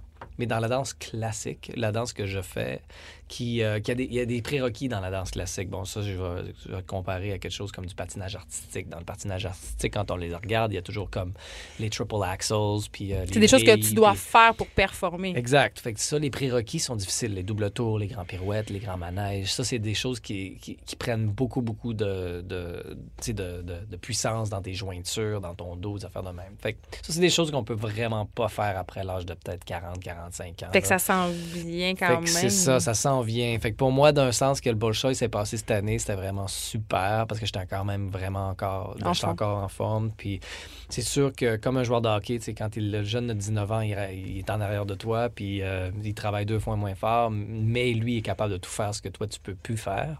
Fait qu'il y a comme une, il y a comme Ça quelque chose d'ingrat un peu. Il y a quelque chose d'ingrat dans, dans- dans ce qu'on fait, mais c'est comme n'importe qui, c'est comme n'importe quel sportif. Je pense que si tu as gagné une médaille d'or un certain temps, euh, puis maintenant tu es dix ans plus tard, euh, c'est sûr que ça te fait probablement un peu mal que tu n'es plus capable de performer au niveau que tu performais. Mais d'un autre sens, nous, c'est un art, c'est pas un sport. Fait que euh, fait qu'on on améliore certaines autres choses en- avec notre expérience, comme quand on va sur scène, le jeu avec les, avec les gens. euh, sur scène, quand on joue des personnages, ben, on est beaucoup plus, euh, beaucoup plus calme, mais aussi on a plus le, le timing, euh, le- l'expérience de scène. Fait qu'il y a d'autres choses aussi dans la danse. puis aussi, il y a beaucoup de styles de danse différents. Fait qu'il il y a des choses à faire aussi après ma carrière de danseur avec le, avec le bal national. Mais tout ça pour dire que j'aimerais ça, moi, être ambassadeur pour la danse d'une façon ou d'une autre, en tant que directeur ou en tant que présenteur, euh, comme au festival, euh, en tant que directeur d'une compagnie. Moi, j'aime ça faire évoluer les affaires. C'est pour ça que j'ai commencé à faire des collaborations, dont avec euh, Robert Lepage l'année dernière, aussi avec Michael Levine et aussi maintenant, je travaille avec Royce Vavrick, un écrivain avec lequel on pense à des, une idée assez farfelue pour essayer de, réinventer un petit peu la danse classique. Bon, ça dit, je pense que comme Yannick Nézet-Séguin en musique euh, est un super ambassadeur pour la musique classique, j'espère peut-être être un ambassadeur pour la danse classique. Et là, tu vas nous offrir Crypto pour célébrer le cinquième anniversaire, euh, ton, ta cinquième, ton cinquième anniversaire au Festival des Arts de Saint-Sauveur. Ouais. Et je veux juste donner les dates parce qu'on les a pas données. 25 juillet au 5 août. Donc, euh, on va aller voir ça. Merci beaucoup, Guillaume Côté, d'avoir été avec nous. On s'arrête un instant. Cube Radio. Jusqu'à 15, vous écoutez Les effrontés. Laurence Vincent Lapointe, bienvenue. Merci. Canoïste qui est en pleine préparation pour les championnats du monde. Comment ça va l'entraînement? Ça va, ça va bien, puis d'autres fois, ça va un peu moins bien, mais on, on prend au jour ou le jour. Euh, là, évidemment, euh, tu t'entraînes aussi pour Tokyo 2020. Euh, C'est bien ça. À quoi, euh, à quoi ça ressemble ton objectif? C'est quoi tes attentes par rapport à- aux prochains Jeux olympiques? Euh, ben dans le fond, les Jeux olympiques, pour la toute première fois, vont être ouvertes pour, ouverts pour les femmes dans ma discipline, donc en canoë de vitesse.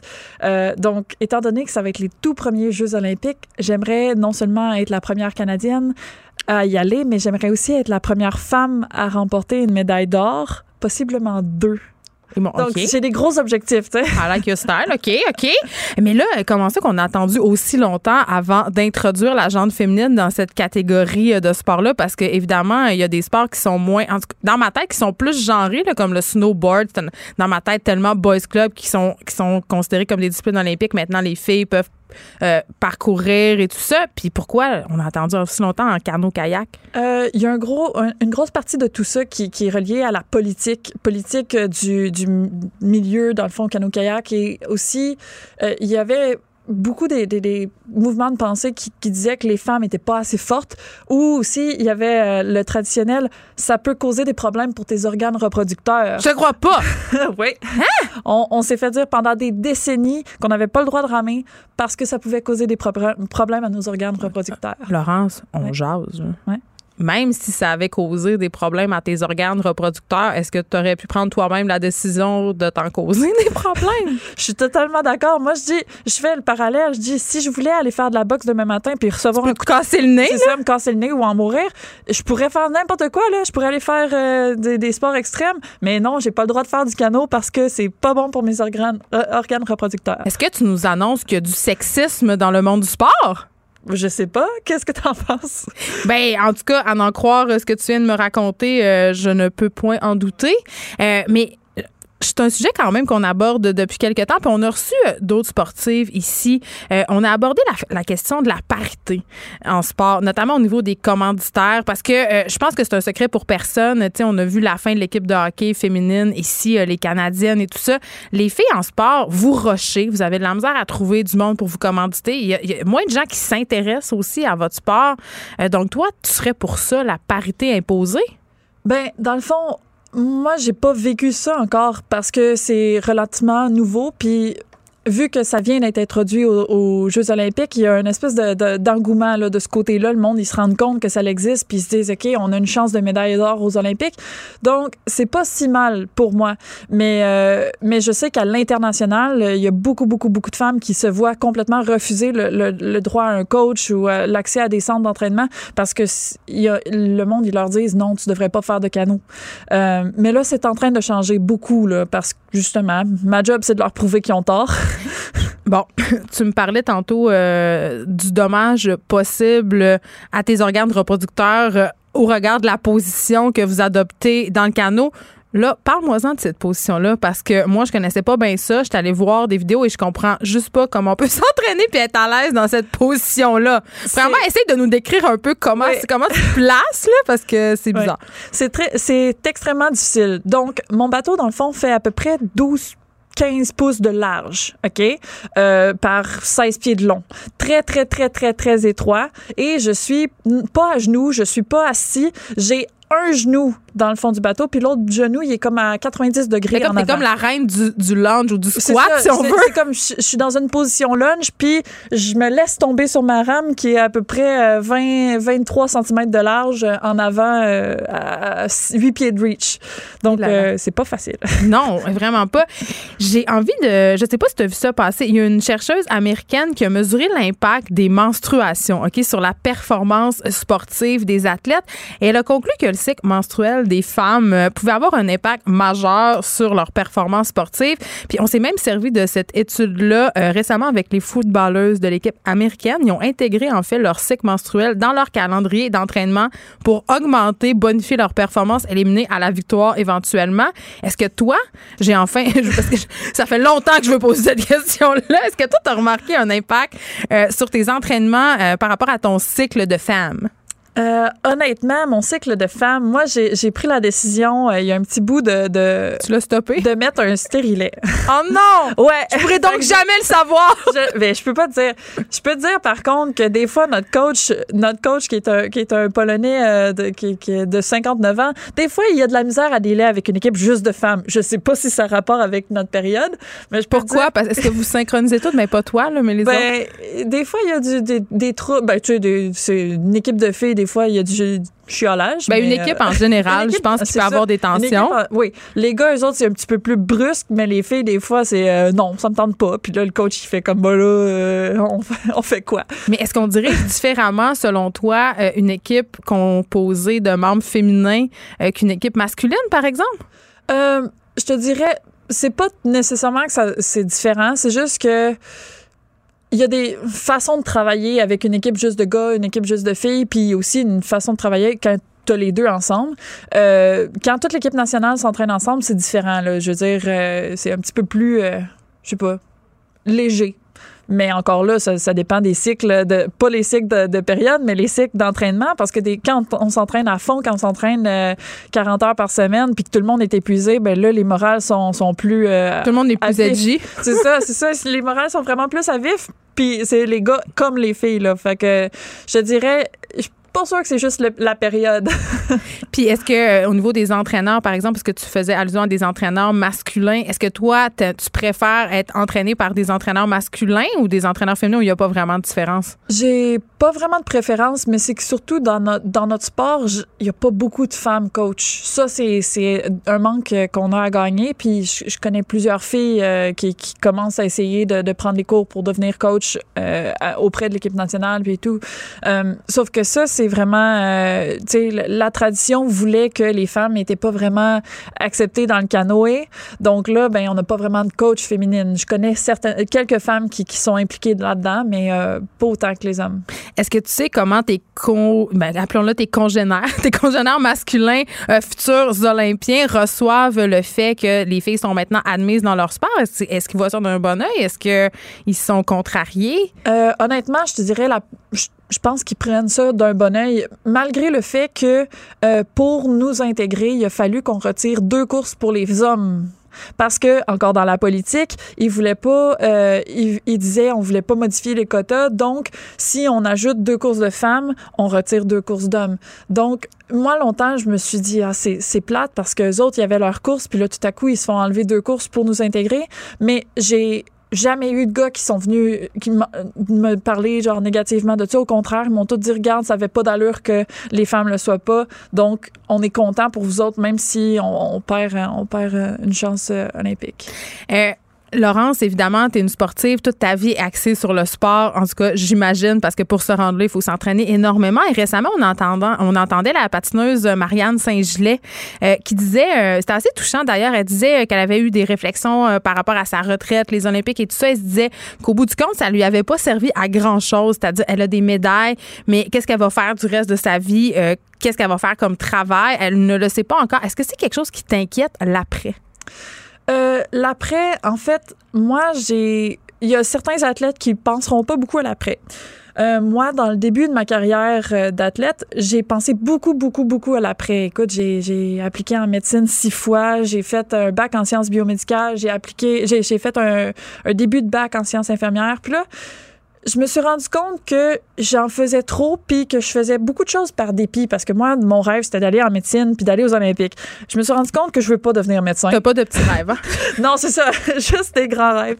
Mais euh, je me suis rendu compte que travailler dans, dans le milieu hospitalier c'est pas de quoi pour moi. Donc là j'ai changé d'orientation. Ben en fait, j'ai prévu de changer d'orientation euh, après les olympiques. Sauf que tu vois, je m'inquiète pas encore pour ça parce que je sais plus dans quoi je vais m'en aller. Il faut juste que je le fasse maintenant.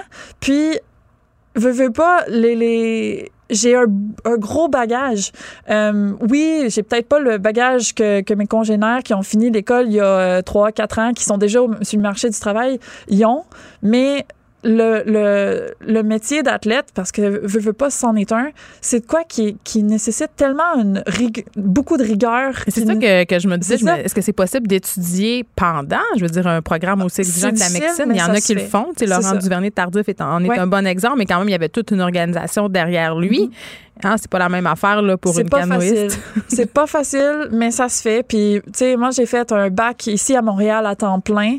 Euh, mes performances en ont pris un petit peu euh, le bord. Pendant quelques années, j'ai eu de la difficulté à, à, pas à maintenir. Je faisais des bons résultats, mais pas aussi bons que j'aurais pu faire à l'époque.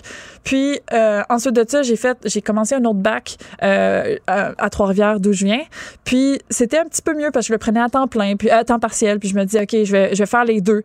Mais là, depuis que j'ai décidé de vraiment me concentrer sur euh, l'entraînement, je vois mes performances qui augmentent. Ça, c'est pas, c'est pas étranger au fait que j'ai pris une pause à l'école, mais j'ai pas décidé de complètement arrêter. Il y a du monde qui se dit, ah, c'est pas grave, je penserai à l'école plus tard. Pour moi, l'école est toujours là, présente dans ma tête parce que dans trop de cas, on a, on a des athlètes que quand ils finissent, quand ils prennent leur retraite, ils, font pratiquement de dépression, ils savent ben, plus quoi pas faire. pratiquement, on a ben vu oui, des souvent, cas, euh, beaucoup souvent. de hockeyeurs, euh, Mhm. de joueurs de football qui après euh, justement se retrouvent un peu désœuvrés parce que évidemment quand on est un sportif professionnel, on a beaucoup d'attention du Mhm. public, euh, on est aimé, on parle de nous et là tout d'un coup on tombe un peu dans l'oubli, ça va vite et puis ça arrête Quelques tôt là. jours dans certains cas, ouais. Toi, tu ouais. peux, tu sais, comme tu peux prendre ta retraite comme dans les prochaines années. Là, c'est pas, t'as pas 30 ans de carrière de canariste devant toi. C'est, c'est sûr que j'ai pas euh, une. Carrière, une vraie carrière professionnelle qui, d'athlète qui m'attend, mais euh, tu sais, on, on- je sais pas. Moi, Mais vrai, coacher, vu qu'il manque de femmes, ça pourrait. je pourrais décider de coacher. Je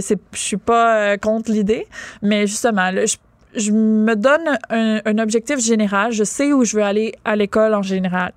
Euh, est-ce que je vais, est-ce que je vais modifier mon parcours c'est pas impossible. Je veux dire, après deux débuts, après un, bac complet puis le début d'un autre bac, je suis pas, je suis pas étrangère. Pas un changement prêt. c'est ça, non, je suis pas un changement prêt. Écoute, on va te souhaiter une excellente chance pour les championnats du monde. Puis pour vrai, euh, j'espère que tu vas les avoir, tes deux médailles d'or aux prochains Jeux olympiques. Les premiers et les premiers pour les, femmes en canot kayak. Merci beaucoup, Laurence Vincent Lapointe, d'avoir été avec nous. Merci beaucoup.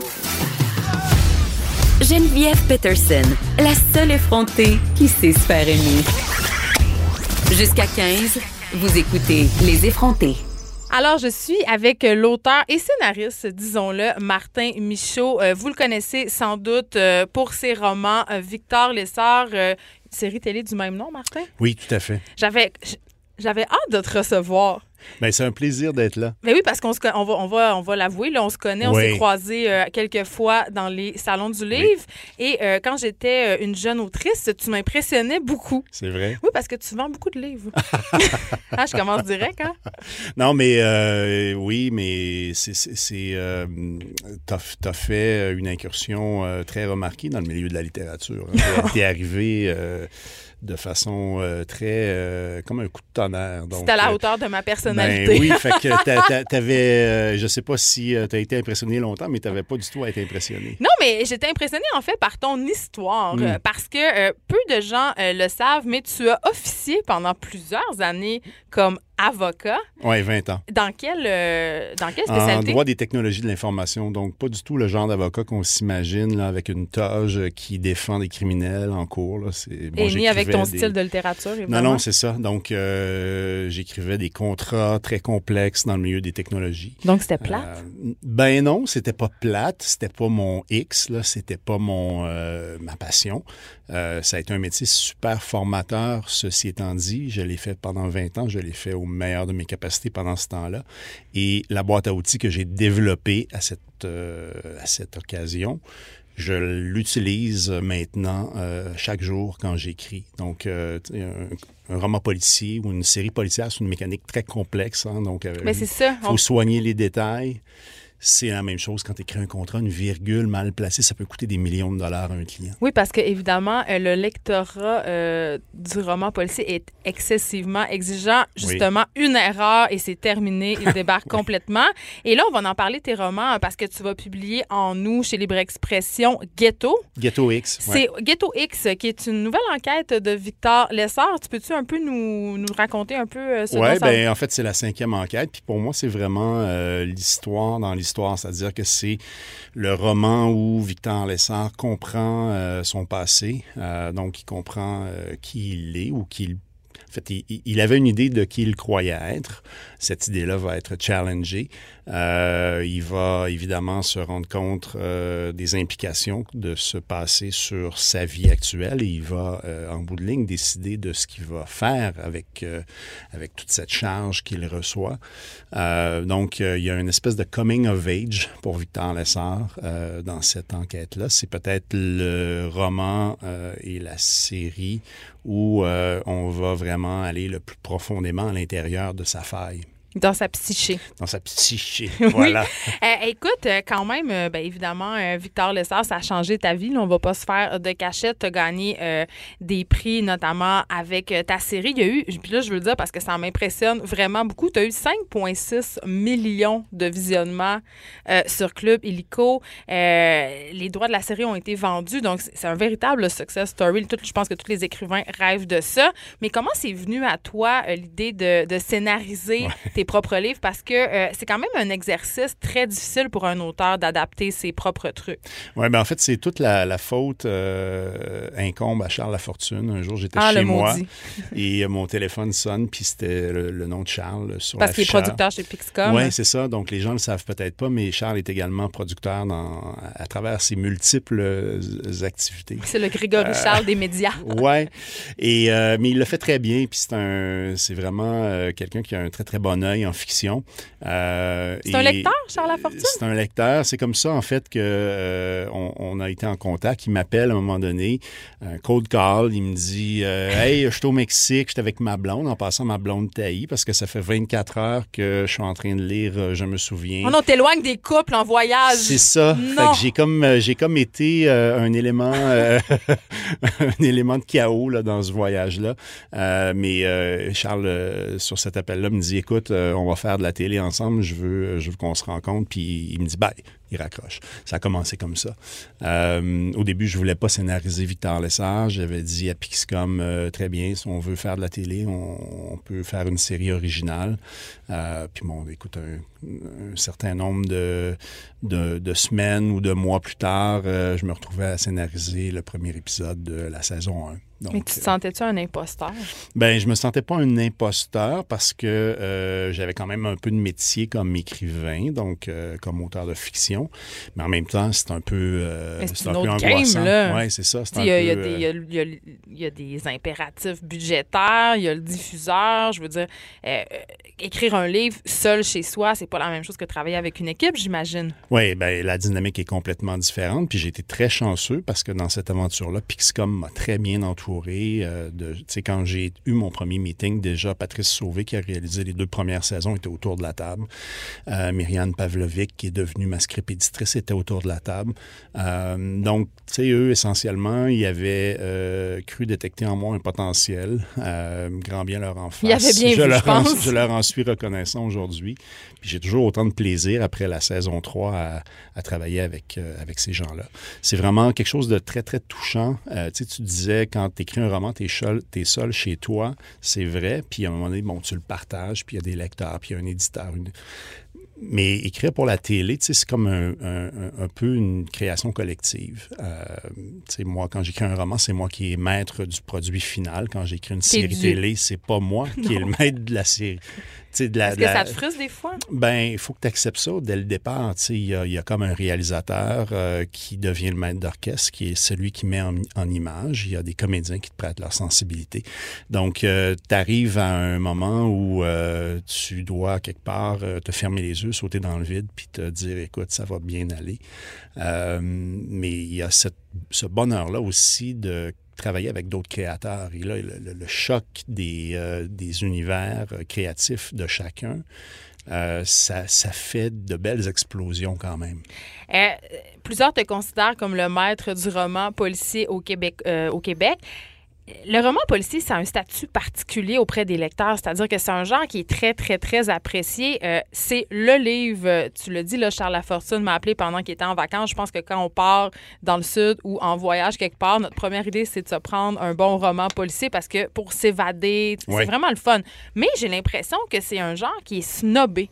Oui, tu as raison. Puis ça l'est encore, ça l'est moins, euh, parce que maintenant, on, on- on a quand même euh, brisé certaines barrières. C'est-à-dire que, tu il y a- des... Gens qui disent encore que les, auteurs de romans policiers, on les appelle des auteurs. On ne dit pas que ce sont des écrivains. Euh, alors que tu as de grands écrivains qui sont des- vraiment des crime writers, des gens qui, euh, qui n'ont écrit que des romans policiers. Euh, dans la tradition anglo-saxonne, euh, c'est beaucoup plus fréquent d'avoir Ben, de Raymond grands Carver. écrivains. Ben oui. qui est considéré quand même comme qui est respecté beaucoup. tu Et, sais. et, et, et je pense qu'on s'en va vers ça, mais c'est vrai que à la base, euh, le roman policier, c'est comme, comme vu comme une espèce de genre euh, qui ne fait pas partie de la littérature. On l'appelle la littérature noire. Littérature noire par opposition à quoi? Littérature blanche? Mais c'est comme la littérature de divertissement, donc Euh, ouais. pas sérieuse, donc moins importante. C'est ce que j'ai l'impression. Oui, puis moi j'ai toujours prétendu que si tu fais un test, là, puis que tu prends des écrivains de littérature blanche, entre guillemets, que tu leur demandes d'écrire un roman policier, puis que tu fais l'inverse, là, tu prends des auteurs de romans policiers, puis tu leur... Tu vas aimer mieux les romans euh, que les auteurs de romans policiers vont... Les romans sérieux, entre guillemets, que les auteurs de romans policiers vont avoir écrit par opposition aux romans policiers que les auteurs de littérature Parce blanche qu'on vont avoir on sent écrits. qu'il y a une petite vengeance ici. Non, mais... Mais parce que tu sens que, évidemment, l'histoire est au centre de la démarche et euh, tu, tu faisais allusion tantôt euh, à la discipline que ça prend pour justement. Tu tirer toutes les ficelles, les attacher de la bonne façon parce que c'est ex- excessivement complexe quand on a plusieurs tomes comme le tien Ouais. euh, de pas se tromper. T'as-tu un système? Comment ça marche? T'as-tu des post-it si je vais chez vous? comme- ben, ouais, en début d'écriture, oui. Euh, j'ai comme dans mon bureau, là, j'ai, une espèce de grand miroir, puis j'attache, euh, je, je colle des post-it là-dessus, un post-it, une scène. Mais il y a toutes sortes de, de- de- de stratégies. Tu sais, les auteurs, il y a autant de stratégies qu'il y a d'auteurs différents. Utilises-tu des logiciels, par exemple, pour pas te tromper? J'utilise, euh, non. Ben, en fait, j'utilise des, des logiciels de, de, de scénarisation classiques. Là, euh, Mais pour tes livres, Draft, par là. exemple? Non. Euh, avant, j'étais comme plus euh, insécure, je pense. Je faisais des plans très, très détaillés de chacun de mes romans. J'en fais encore maintenant avant de commencer, mais c'est beaucoup plus euh, succinct. Tu vas plus d'instinct. Ouais, ben en fait, je sais exactement où je m'en vais, mais j'ai pas besoin, disons, de. Je, dois connaître les, les grands, euh, les grands morceaux, les grands blocs de l'histoire, mais j'ai pas besoin de connaître tout ce qu'il y a en- entre ces blocs-là. J'ai envie qu'on se parle un peu de Netflix, euh, Martin Michaud, parce qu'évidemment, on peut plus mettre ce joueur-là euh, de côté. Et je me demande, est-ce que c'est difficile de concurrencer au Québec avec les produits Netflix? On sait, là, tout le monde, pratiquement ici, Netflix regarde le genre policier sur Netflix, c'est le plus populaire. Ouais. là. et on n'a visiblement pas les mêmes budgets. Donc, comment on réussit à s'en sortir? Euh, c'est une question avec euh, plein de sous-questions, ta question. Euh, on a quand même la chance ici au Québec d'avoir un star système et d'avoir euh, une, euh, je dirais, une base de téléspectateurs qui aiment euh, les séries québécoises. Si tu vas au Canada anglais, déjà, oui, ils ont un plus gros budget de production qu'au Québec, mais leur base de téléspectateurs est plutôt friande Ben, de... ils se battent contre la télé américaine. Ben voilà, de télé américaine. Alors, ça, c'est un gros avantage. Euh, Qu'il y ait des plateformes comme Club Illico, comme Tout TV, c'est fabuleux parce que ça permet à des séries comme Victor Lessard d'émerger. Je ne suis pas certain qu'un diffuseur traditionnel aurait misé sur Victor Lessard dans sa grille de programmation parce que trop edgy, trop euh, niche, trop... euh, Mais pourtant, le genre policier, encore une fois, c'est très populaire. c'est ça, mais je pense qu'on fait la preuve, donc, euh, plusieurs années plus tard, que ça se peut. Mais si tu remontes il y a quelques années, ça aurait été une décision extrêmement audacieuse. Donc, tu as ouvert des portes. Ben, je sais pas. Peut-être que j'en ai ouvert un peu. Peut-être que d'autres séries comme Blue Moon, euh, comme plein d'autres euh, qui ont qui étaient là avant Victor Lessard, euh, en ont ouvert aussi. Mais il en demeure pas moins que on a un défi qui, est- qui, qui, qui est vertigineux. C'est vrai qu'il faut concurrencer euh, ce qui se fait ailleurs. Puis les téléspectateurs, bien qu'ils aiment les séries québécoises, ils vont pas te faire un passe-droit en disant Ouais, OK, c'est vrai que c'est un peu moins bon, mais ça vient du Québec. Non, tu sais, c'est sûr que tu te fais comparer à euh, ce qu'il y a de mieux. Euh, de disponible sur Netflix. On va pas te comparer aux pires séries sur Netflix, on va te comparer aux meilleures. Donc, euh, je pense que quelque part, il y a un exercice euh, vraiment double là-dedans. Euh, un, de très grande humilité, c'est-à-dire que tu, euh, tu dois donner le meilleur de ce que tu peux donner euh, en étant conscient qu'effectivement, au Québec, euh, les budgets de production atteignent même pas le tiers ou même pas le- une fraction du tiers dans, de certaines grosses productions. Euh, puis en même temps, j'ai toujours pensé qu'il faut que tu sois très humble à propos de ce que tu as fait, mais il faut jamais que tu te mettes de barrière à propos de ce que tu as envie de faire. Donc, quand tu conçois un projet, quand tu l'imagines, ben il faut que dans ta tête, ça soit le meilleur projet euh, que que tu n'as jamais porté, que tu as l'impression que tu es capable de l'amener à un niveau qui est capable de concurrencer des grosses séries américaines. Puisque je t'ai avec moi, je vais profiter de toi. c'est l'été, on le sait, Oui. euh, les gens euh, amènent des livres sur le bord de la plage au chalet. J'ai envie que tu nous fasses euh, quelques suggestions pour Ouais. euh, de romans peut-être policiers, mais pas nécessairement, parce que j'imagine que tu dois pas juste lire des romans policiers, Martin Michaud. Euh, tes coups de cœur. Ah ben écoute, mon coup de cœur absolu dans la vie, c'est un roman qui a été écrit en 1949, un, un roman écrit par un Roumain qui s'appelle Virgile Georgiou. Ma fille est en voyage présentement en Roumanie, puis je lui ai demandé d'essayer de me trouver une version euh, Ok, t'es roumaine. très grand fan. Oui, vraiment. Euh, puis c'est un roman, dans le fond, euh, qui met en, en scène un, personnage qui s'appelle Johan Moritz. C'est très cool parce que dans le roman, on l'appelle pas Johan, on l'appelle pas Moritz, on l'appelle toujours Johan Moritz. Euh, et c'est donc ses tribulations. euh, c'est un paysan qui est injustement envoyé au goulag. euh, et qui se retrouve pris dans les camps de concentration allemands pendant la guerre et qui traverse tout ça avec une espèce de forme de...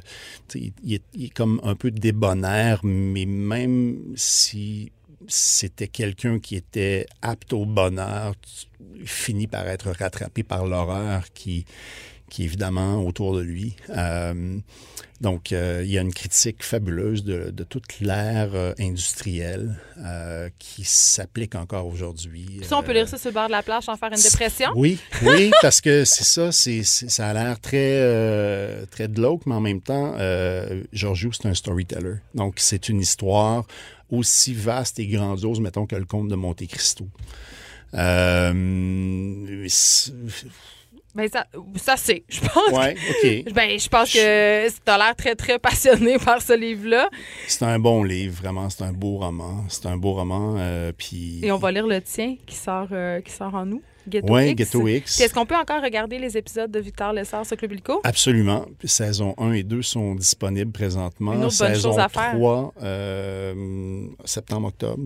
Une autre bonne chose à faire pendant nos vacances d'été, du rattrapage de séries. Ben, pas quand il fait trop beau, mais. Ben, moi, des j'aime ça, fois, je me le sauve la soir- canicule. Ben, le soir, avec l'air clim, on, On peut. fait On a le un droit. épisode ou deux. Faites donc ce que vous voulez. Ben oui. Merci, Tout le monde est Martin libre. Michaud, d'avoir été avec nous. Écrivaine, Blogueuse. scénariste et animatrice. Geneviève Peterson. La Wonder Woman de Cube Radio. Voyage, voyage.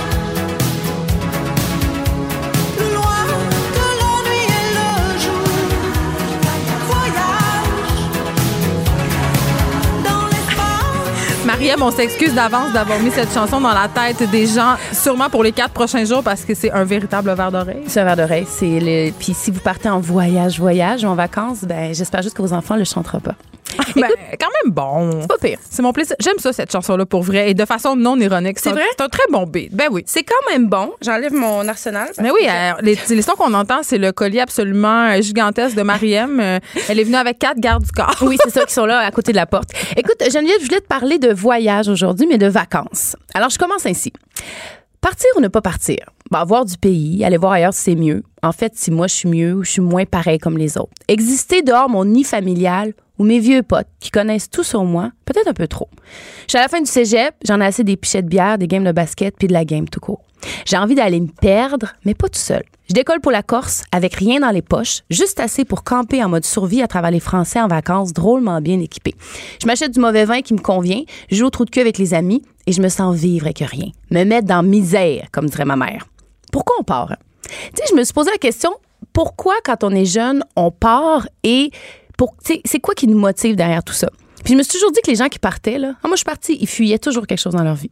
Ah, moi je suis partie trois mois. Ah, moi je suis partie six mois. Je me disais, tu pars pour quelle raison exactement? Je me disais, est-ce qu'ils sont pas assez bien enracinés, pas assez bien entourés? Alors je me suis posé cette question-là. Et toi, Geneviève, ton rapport au voyage, ça ressemble à quoi? Ben, mon, vo- mon rapport au voyage est assez euh, changeant. Je suis déjà partie, OK? Je suis Oui. partie un an euh, habiter euh, dans le sud de la France euh, pendant mes études et je suis pas grand-chose, euh, si ce n'est que la morosité de mon quotidien d'étudiante montréalaise à l'UQAM. Donc, j'étais vraiment cliché, là. J'avais envie d'aller voir ailleurs euh, si j'y étais. Donc, j'ai fait un échange de maison. Euh, mais, mais ça, c'est pas vraiment, dans ma tête, c'est pas un voyage. Sais, C'est aller vivre ailleurs. Après ça, mon rapport au voyage, il est, comme la plupart des gens, je pense, bipolaire. C'est-à-dire que je suis un peu toujours en train d'y penser, mais de jamais le De faire. pas le faire. Sauf que cette année, je fais deux voyages, mais ça, mais ça compte pas. Mais deux voyages très différents. Non, non, as fait très- un, ben, ben, un tout fait seul. un tout seul, Un puis un avec des enfants. Puis ouais, c'est très différent, mais c'est-à-dire je m'en vais dans des tout inclus parce que j'ai pas le temps de faire autre chose. Puis c'est pas nécessairement ma définition de ce que je considère comme un vrai voyage parce que comme j'aime le dire à la, à la blague, un tout inclus c'est un peu l'équivalent de la zone internationale d'un aéroport. C'est-à-dire ça pourrait être n'importe où. Il fait chaud, il y a une plage, tu sais, euh, on s'en fout un peu du pays dans lequel on est. Ça je trouve ça plate, mais des fois ça fait la job comme on dit. Mais euh, psychotronique aussi mon rapport au voyage parce qu'il est- il est beaucoup souvent et malheureusement à cause d'Instagram constitué d'envie. Ouais. C'est-à-dire que je regarde les gens qui sont en Ah, voyage un ils peu partout. Puis Ouais. je- ben, et surtout, ils, ont, ils, ils travaillent où, ces gens-là? Puis ils ont donc bien du temps, puis des Pourquoi vacances ils sont payées. là-bas? Tu? Ben, puis tu vois, Instagram a créé un, quelque chose de particulier justement à certains lieux touristiques très populaires parce que les gens ils montraient qu'ils allaient sur Instagram, qu'ils allaient à cet endroit-là, et c'est devenu un achalandage fou. Il y a des gens Ouais, là, on a même brisé des lieux. Là. brisé des lieux. Il y a même l'Office du tourisme, j'oublie de quel, quel endroit exactement. Ils ont fait quelques règles par rapport à ça, par rapport à la, la- publication sur les réseaux sociaux. Mais il y a des Parce pays ça- qui ont arrêté de faire des pubs Ben, parce qu'ils ont trop de touristes, Ben oui, genre l'Italie. Oui. Ah, ben oui, ça fait du sens. Ben justement, c'est parce que j'ai j'ai rencontré Mali. Mali, c'est une travailleuse autonome qui est basée à Montréal, qui a voyagé toute sa vie. Elle a fait un article dans, dans Urbania qui a parlé que son rapport avait changé en vieillissant. Puis elle dit, je suis passée de nomade à staycation. Alors, je vais vous expliquer c'est quoi ce concept-là, parce que c'est un, vrai concept, une vraie tendance qui existe dans le monde. Mais elle dit, je me suis déplacée un peu partout au point de m'en lasser. Je vous laisse l'écouter en premier. Il y a eu plusieurs facteurs. Il y en a un, c'est l'uniformisation euh, de la culture euh, que, que, que, que j'ai comme observé au cours de quelques voyages. Puis euh, l'autre, c'était euh, ben tout simplement d'être euh, rendu autre part que les auberges de jeunesse. Puis de ce genre de, de, de voyage-là où euh, les conversations euh, sont parfois uniques, mais finissent par se ressembler. Genre au début c'est unique, puis après ça se ressemble. Puis après c'est c'est à la force de bouger beaucoup, s'expliquer, euh, se, se se dire euh, d'où on vient, euh, expliquer la différence entre le Québec et le Canada, euh, toutes ces affaires-là qui, que- qui, qui, qui doivent toujours être mises en contexte. À un moment donné, ça devient pas lassant, mais blasant. Tu sais, On devient blasé de ça, puis je trouve ça triste d'être blasé du voyage. C'est vrai que c'est très d'être blasé du voyage. Mais, moi, ce que je trouve triste, c'est L'uniformisation l'uniformisation des cultures. Oui, puis je l'ai constaté euh, moi aussi euh, la- euh, quand je suis allée en Inde. euh, tu sais, euh, écoute, je connaissais plein de gens plus vieux que moi qui étaient allés en Inde qui me disaient tu vas être dépaysé, tu vas voir, ça n'a aucun sens. Mais finalement, tu arrives là-bas, puis les gens ils consomment le même internet même que chose. moi, la même musique, les mêmes affaires. Oui, il y a des différences culturelles, Mhm. mais qui sont vraiment, selon moi, amoindries par euh, l'abattement des frontières Mhm. euh, que permis Internet. C'est une bonne chose, mais en même temps, c'est vrai que l'unicité des cultures est de plus en plus Mais comme floue. dilué aussi. Un peu. Ça vient comme Mais c'est- dilué. c'est Fait ça, on disait village global, là, je pense Ouais, qu'on est un on peu est un peu là-dedans. là. oui, Internet, mais fait que t'as l'impression que tu vas pas dans une, une immersion d'une nouvelle culture, d'un nouveau pays, puis tout le monde consomme un peu la même chose. Bon, là, on est un peu défaitiste sur le voyage. Non, mais c'est un peu vrai. Mais c'est un peu vrai. C'est un peu vrai. Puis il y a des modes aussi de voyage. Là, Là, Ouais. tout le monde est en Italie en ce moment. Tout le monde est, après ça, là, là, tout le monde est en Croatie. Mhm. là. avant ça, tout le monde est en Islande. Tu sais, il y a, y y des modes. Il y a des modes. Ben, ils se lancent les, les, les billets d'avion à 249. On a euh, vu ce que ça donnait. hein. Wow Air, c'était pas tout à fait si wow que ça, Ça a pas été ça si fait faillite. Ouais, Exactement. bon. Fait que Mali, je lui disais, toi, est-ce que tu veux moins voyager parce que tu as envie de t'ancrer, tout ça? Elle dit, ben, il y a ça, mais il y a aussi tout l'aspect écologique. Parce qu'il y a de plus en plus de gens qui décident. De carbone. Voilà, qui décident de ne pas prendre l'avion parce qu'ils disent, bon, l'aviation, c'est encore responsable de 2 des émissions mondiales de carbone. Il y a un mouvement euh, en Suède qui est assez fort avec la militante Greta Thunberg, que elle, elle n'a pas pris l'avion depuis 2015. Et en 2019, il y avait un rassemblement pour le Forum économique mondial et elle a fait 32 heures de train pour gagner la Suisse. Donc, elle, c'est un des exemples Ah, de Ça personnes me tombe qui... ses nerfs. Mais tu vois, jusque où on se, on se, comment dire, on se contraint au nom de l'écologie, au nom de Ah, l'environnement. moi, moi, moi, Je moi, je dis tout le temps, et malheureusement, que les gens sont prêts à faire bien des sacrifices qui ne demandent pas de faire de vrais sacrifices. C'est-à-dire, Ben- je, je composte, c'est bien cute. Je récupère, c'est bien cute. Mais, mais, des vrais changements. Mais est-ce euh, que je vais m'acheter un chandail à 350 pièces fait au Québec ici? La réponse c'est C'est non? non. Est-ce que je vais plus jamais voyager? La réponse c'est non. Est-ce que je vais renoncer à ma voiture? La réponse c'est non. Est-ce Ouais. que je vais vivre dans un container? La réponse c'est non. Tu vivrais pas dans un container, non? Ben, ça dépend avec qui? Étroitement lié avec quelqu'un. Alors, c'est ça. il y a- un, des, un des éléments qui fait en sorte que, que- qu'elle ne voulait moins voyager. Il y avait ça. Mais il y avait aussi qu'elle dit, en vieillissant, tu pars. Quand tu es jeune, tu pars, il n'y a pas grand-chose qui change. Quand, en vieillissant, tu pars, il y a beaucoup de choses Hey, qui on a ont changé. besoin de notre petit confort. Ma mère voyage avec son oreiller mousse-mémoire. Je rassais d'elle, mais je sens que je suis proche de ça. T'es pas loin, hein? Je m'approche de plus en plus de voyager avec mon oreiller en mousse-mémoire.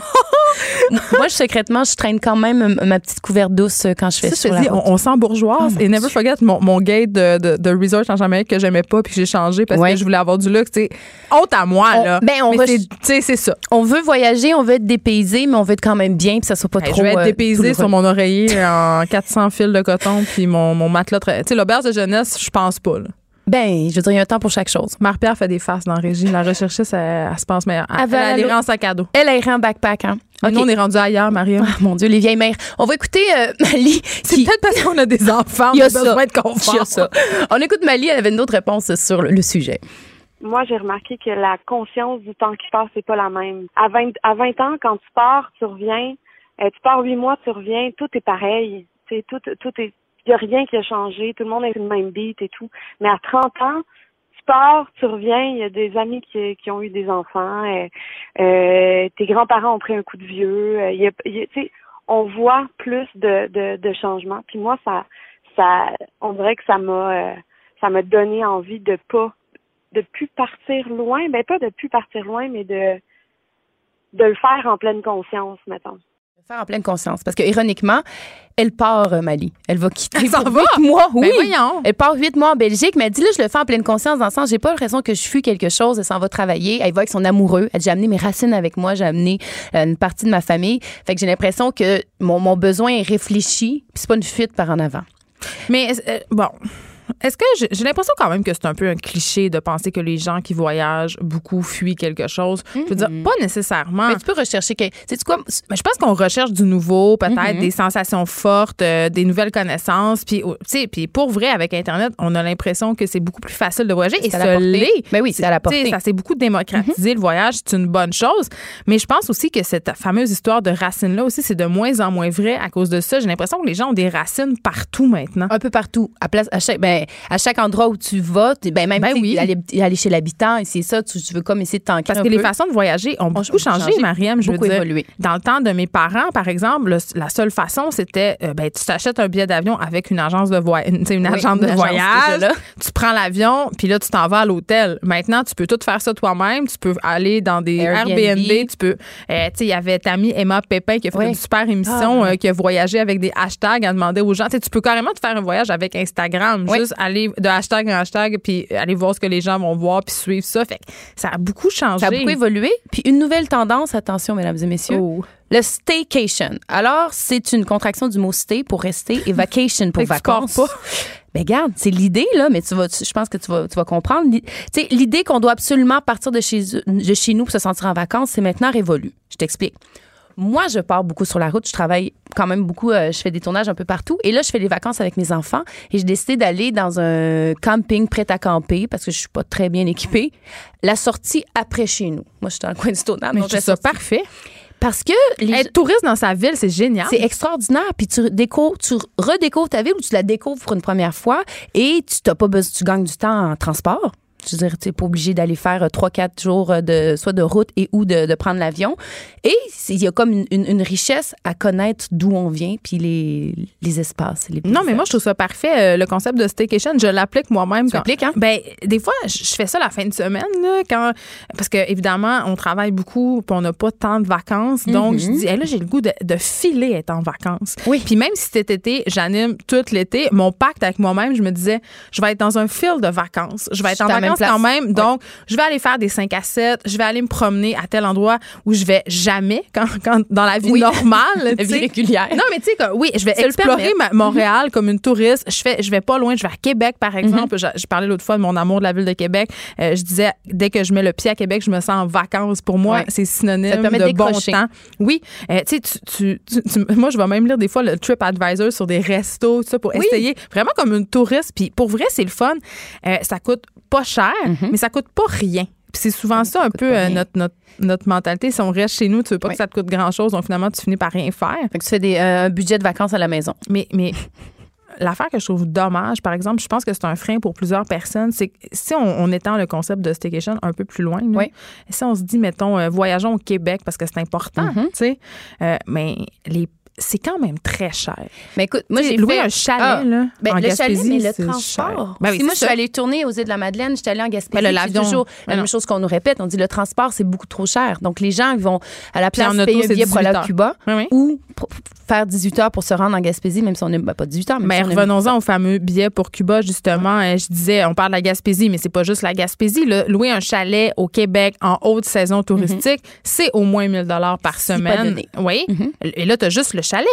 t'as Oui, pas mangé, t'as pas mangé. t'es pas rendu et si t'as des enfants, t'as pas fait d'activité parce qu'évidemment, il faut quand même faire des petites choses. Oui, les animés. Donc, euh, ça coûte. euh, Ça coûte cher. Si tu fais le calcul, là, puis c'est bien dommage, euh, ça coûte moins cher aller dans des tout inclus.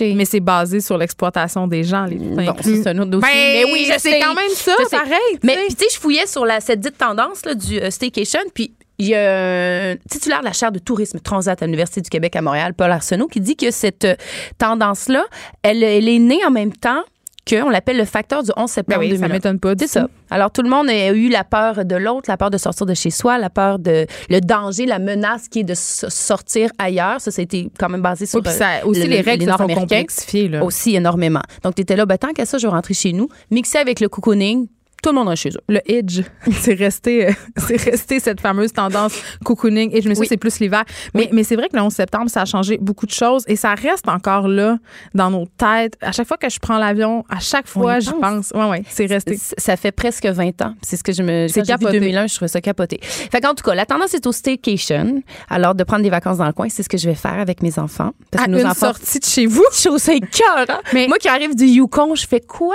15 minutes de la maison, c'est parfait. Moi qui ai le camping, dis-moi, c'est quoi un prêt à camper? Ça va peut-être m'encourager. OK, prêt à camper. On fait ça en, en 30 il nous reste encore secondes. Une minute. Non, non, mais il nous reste quoi, une minute? Parfait, prêt à camper. Alors, tu as une base solide, tu as, un toit de tente, tu as quatre lits. Donc, un t'as une tente, là. T'as une tente. OK. Oui, oui, je pique rien. Moi, je suis pas de C'est comme Utopia, mettons, ou c'est En moins. une petite coche? C'est un peu- Là, j'ai dit aux enfants, on va camper. Ouais, mais j'ai dit, mais on n'a rien. Mais vous allez voir, ça va être super. Vous allez filer la Ils te nature. croient, t'es leur mère. Sont n'importe quoi. Ah. En tout cas, alors, tu as tout ce qu'il faut pour cuisiner. Tu as un petit poêle, c'est chauffé. OK. Tu as un petit rond de feu. Puis, tu essaies des animés avec tout ça. On dirait que ça me parle. Je vais t'envoyer des photos. Parce que j'ai rien. Mais j'ai rien, mais je moi vais, plus. je vais suivre sur Instagram. Suis-moi. Comme ça, je vais voir tes péripéties de campeuse quand tu vas les faire manger dans leur gamelle puis que tu vas rusher à starter un feu parce que tu te penses. Je rush pas, je suis une ancienne scout, été 12 ans. Ah oui? On peut Ben, je te félicite. Nous deux sachons ici comment faire des feux. C'est extraordinaire. Ah, Merci, Mariam, de nous avoir euh, parlé de staycation. Mais je pense, sérieusement, c'est une très bonne façon de voyager à la maison Quand quand on peut pas se permettre parce qu'on n'a pas le temps de partir en voyage ou parce qu'on n'a pas les moyens aussi. Non, ça se peut. Tout ça. C'est déjà tout pour nous. On se retrouve demain de 1 à 3. Il y a Rose et Mété Moret qui suit dans quelques instants. Bye tout le monde, à demain.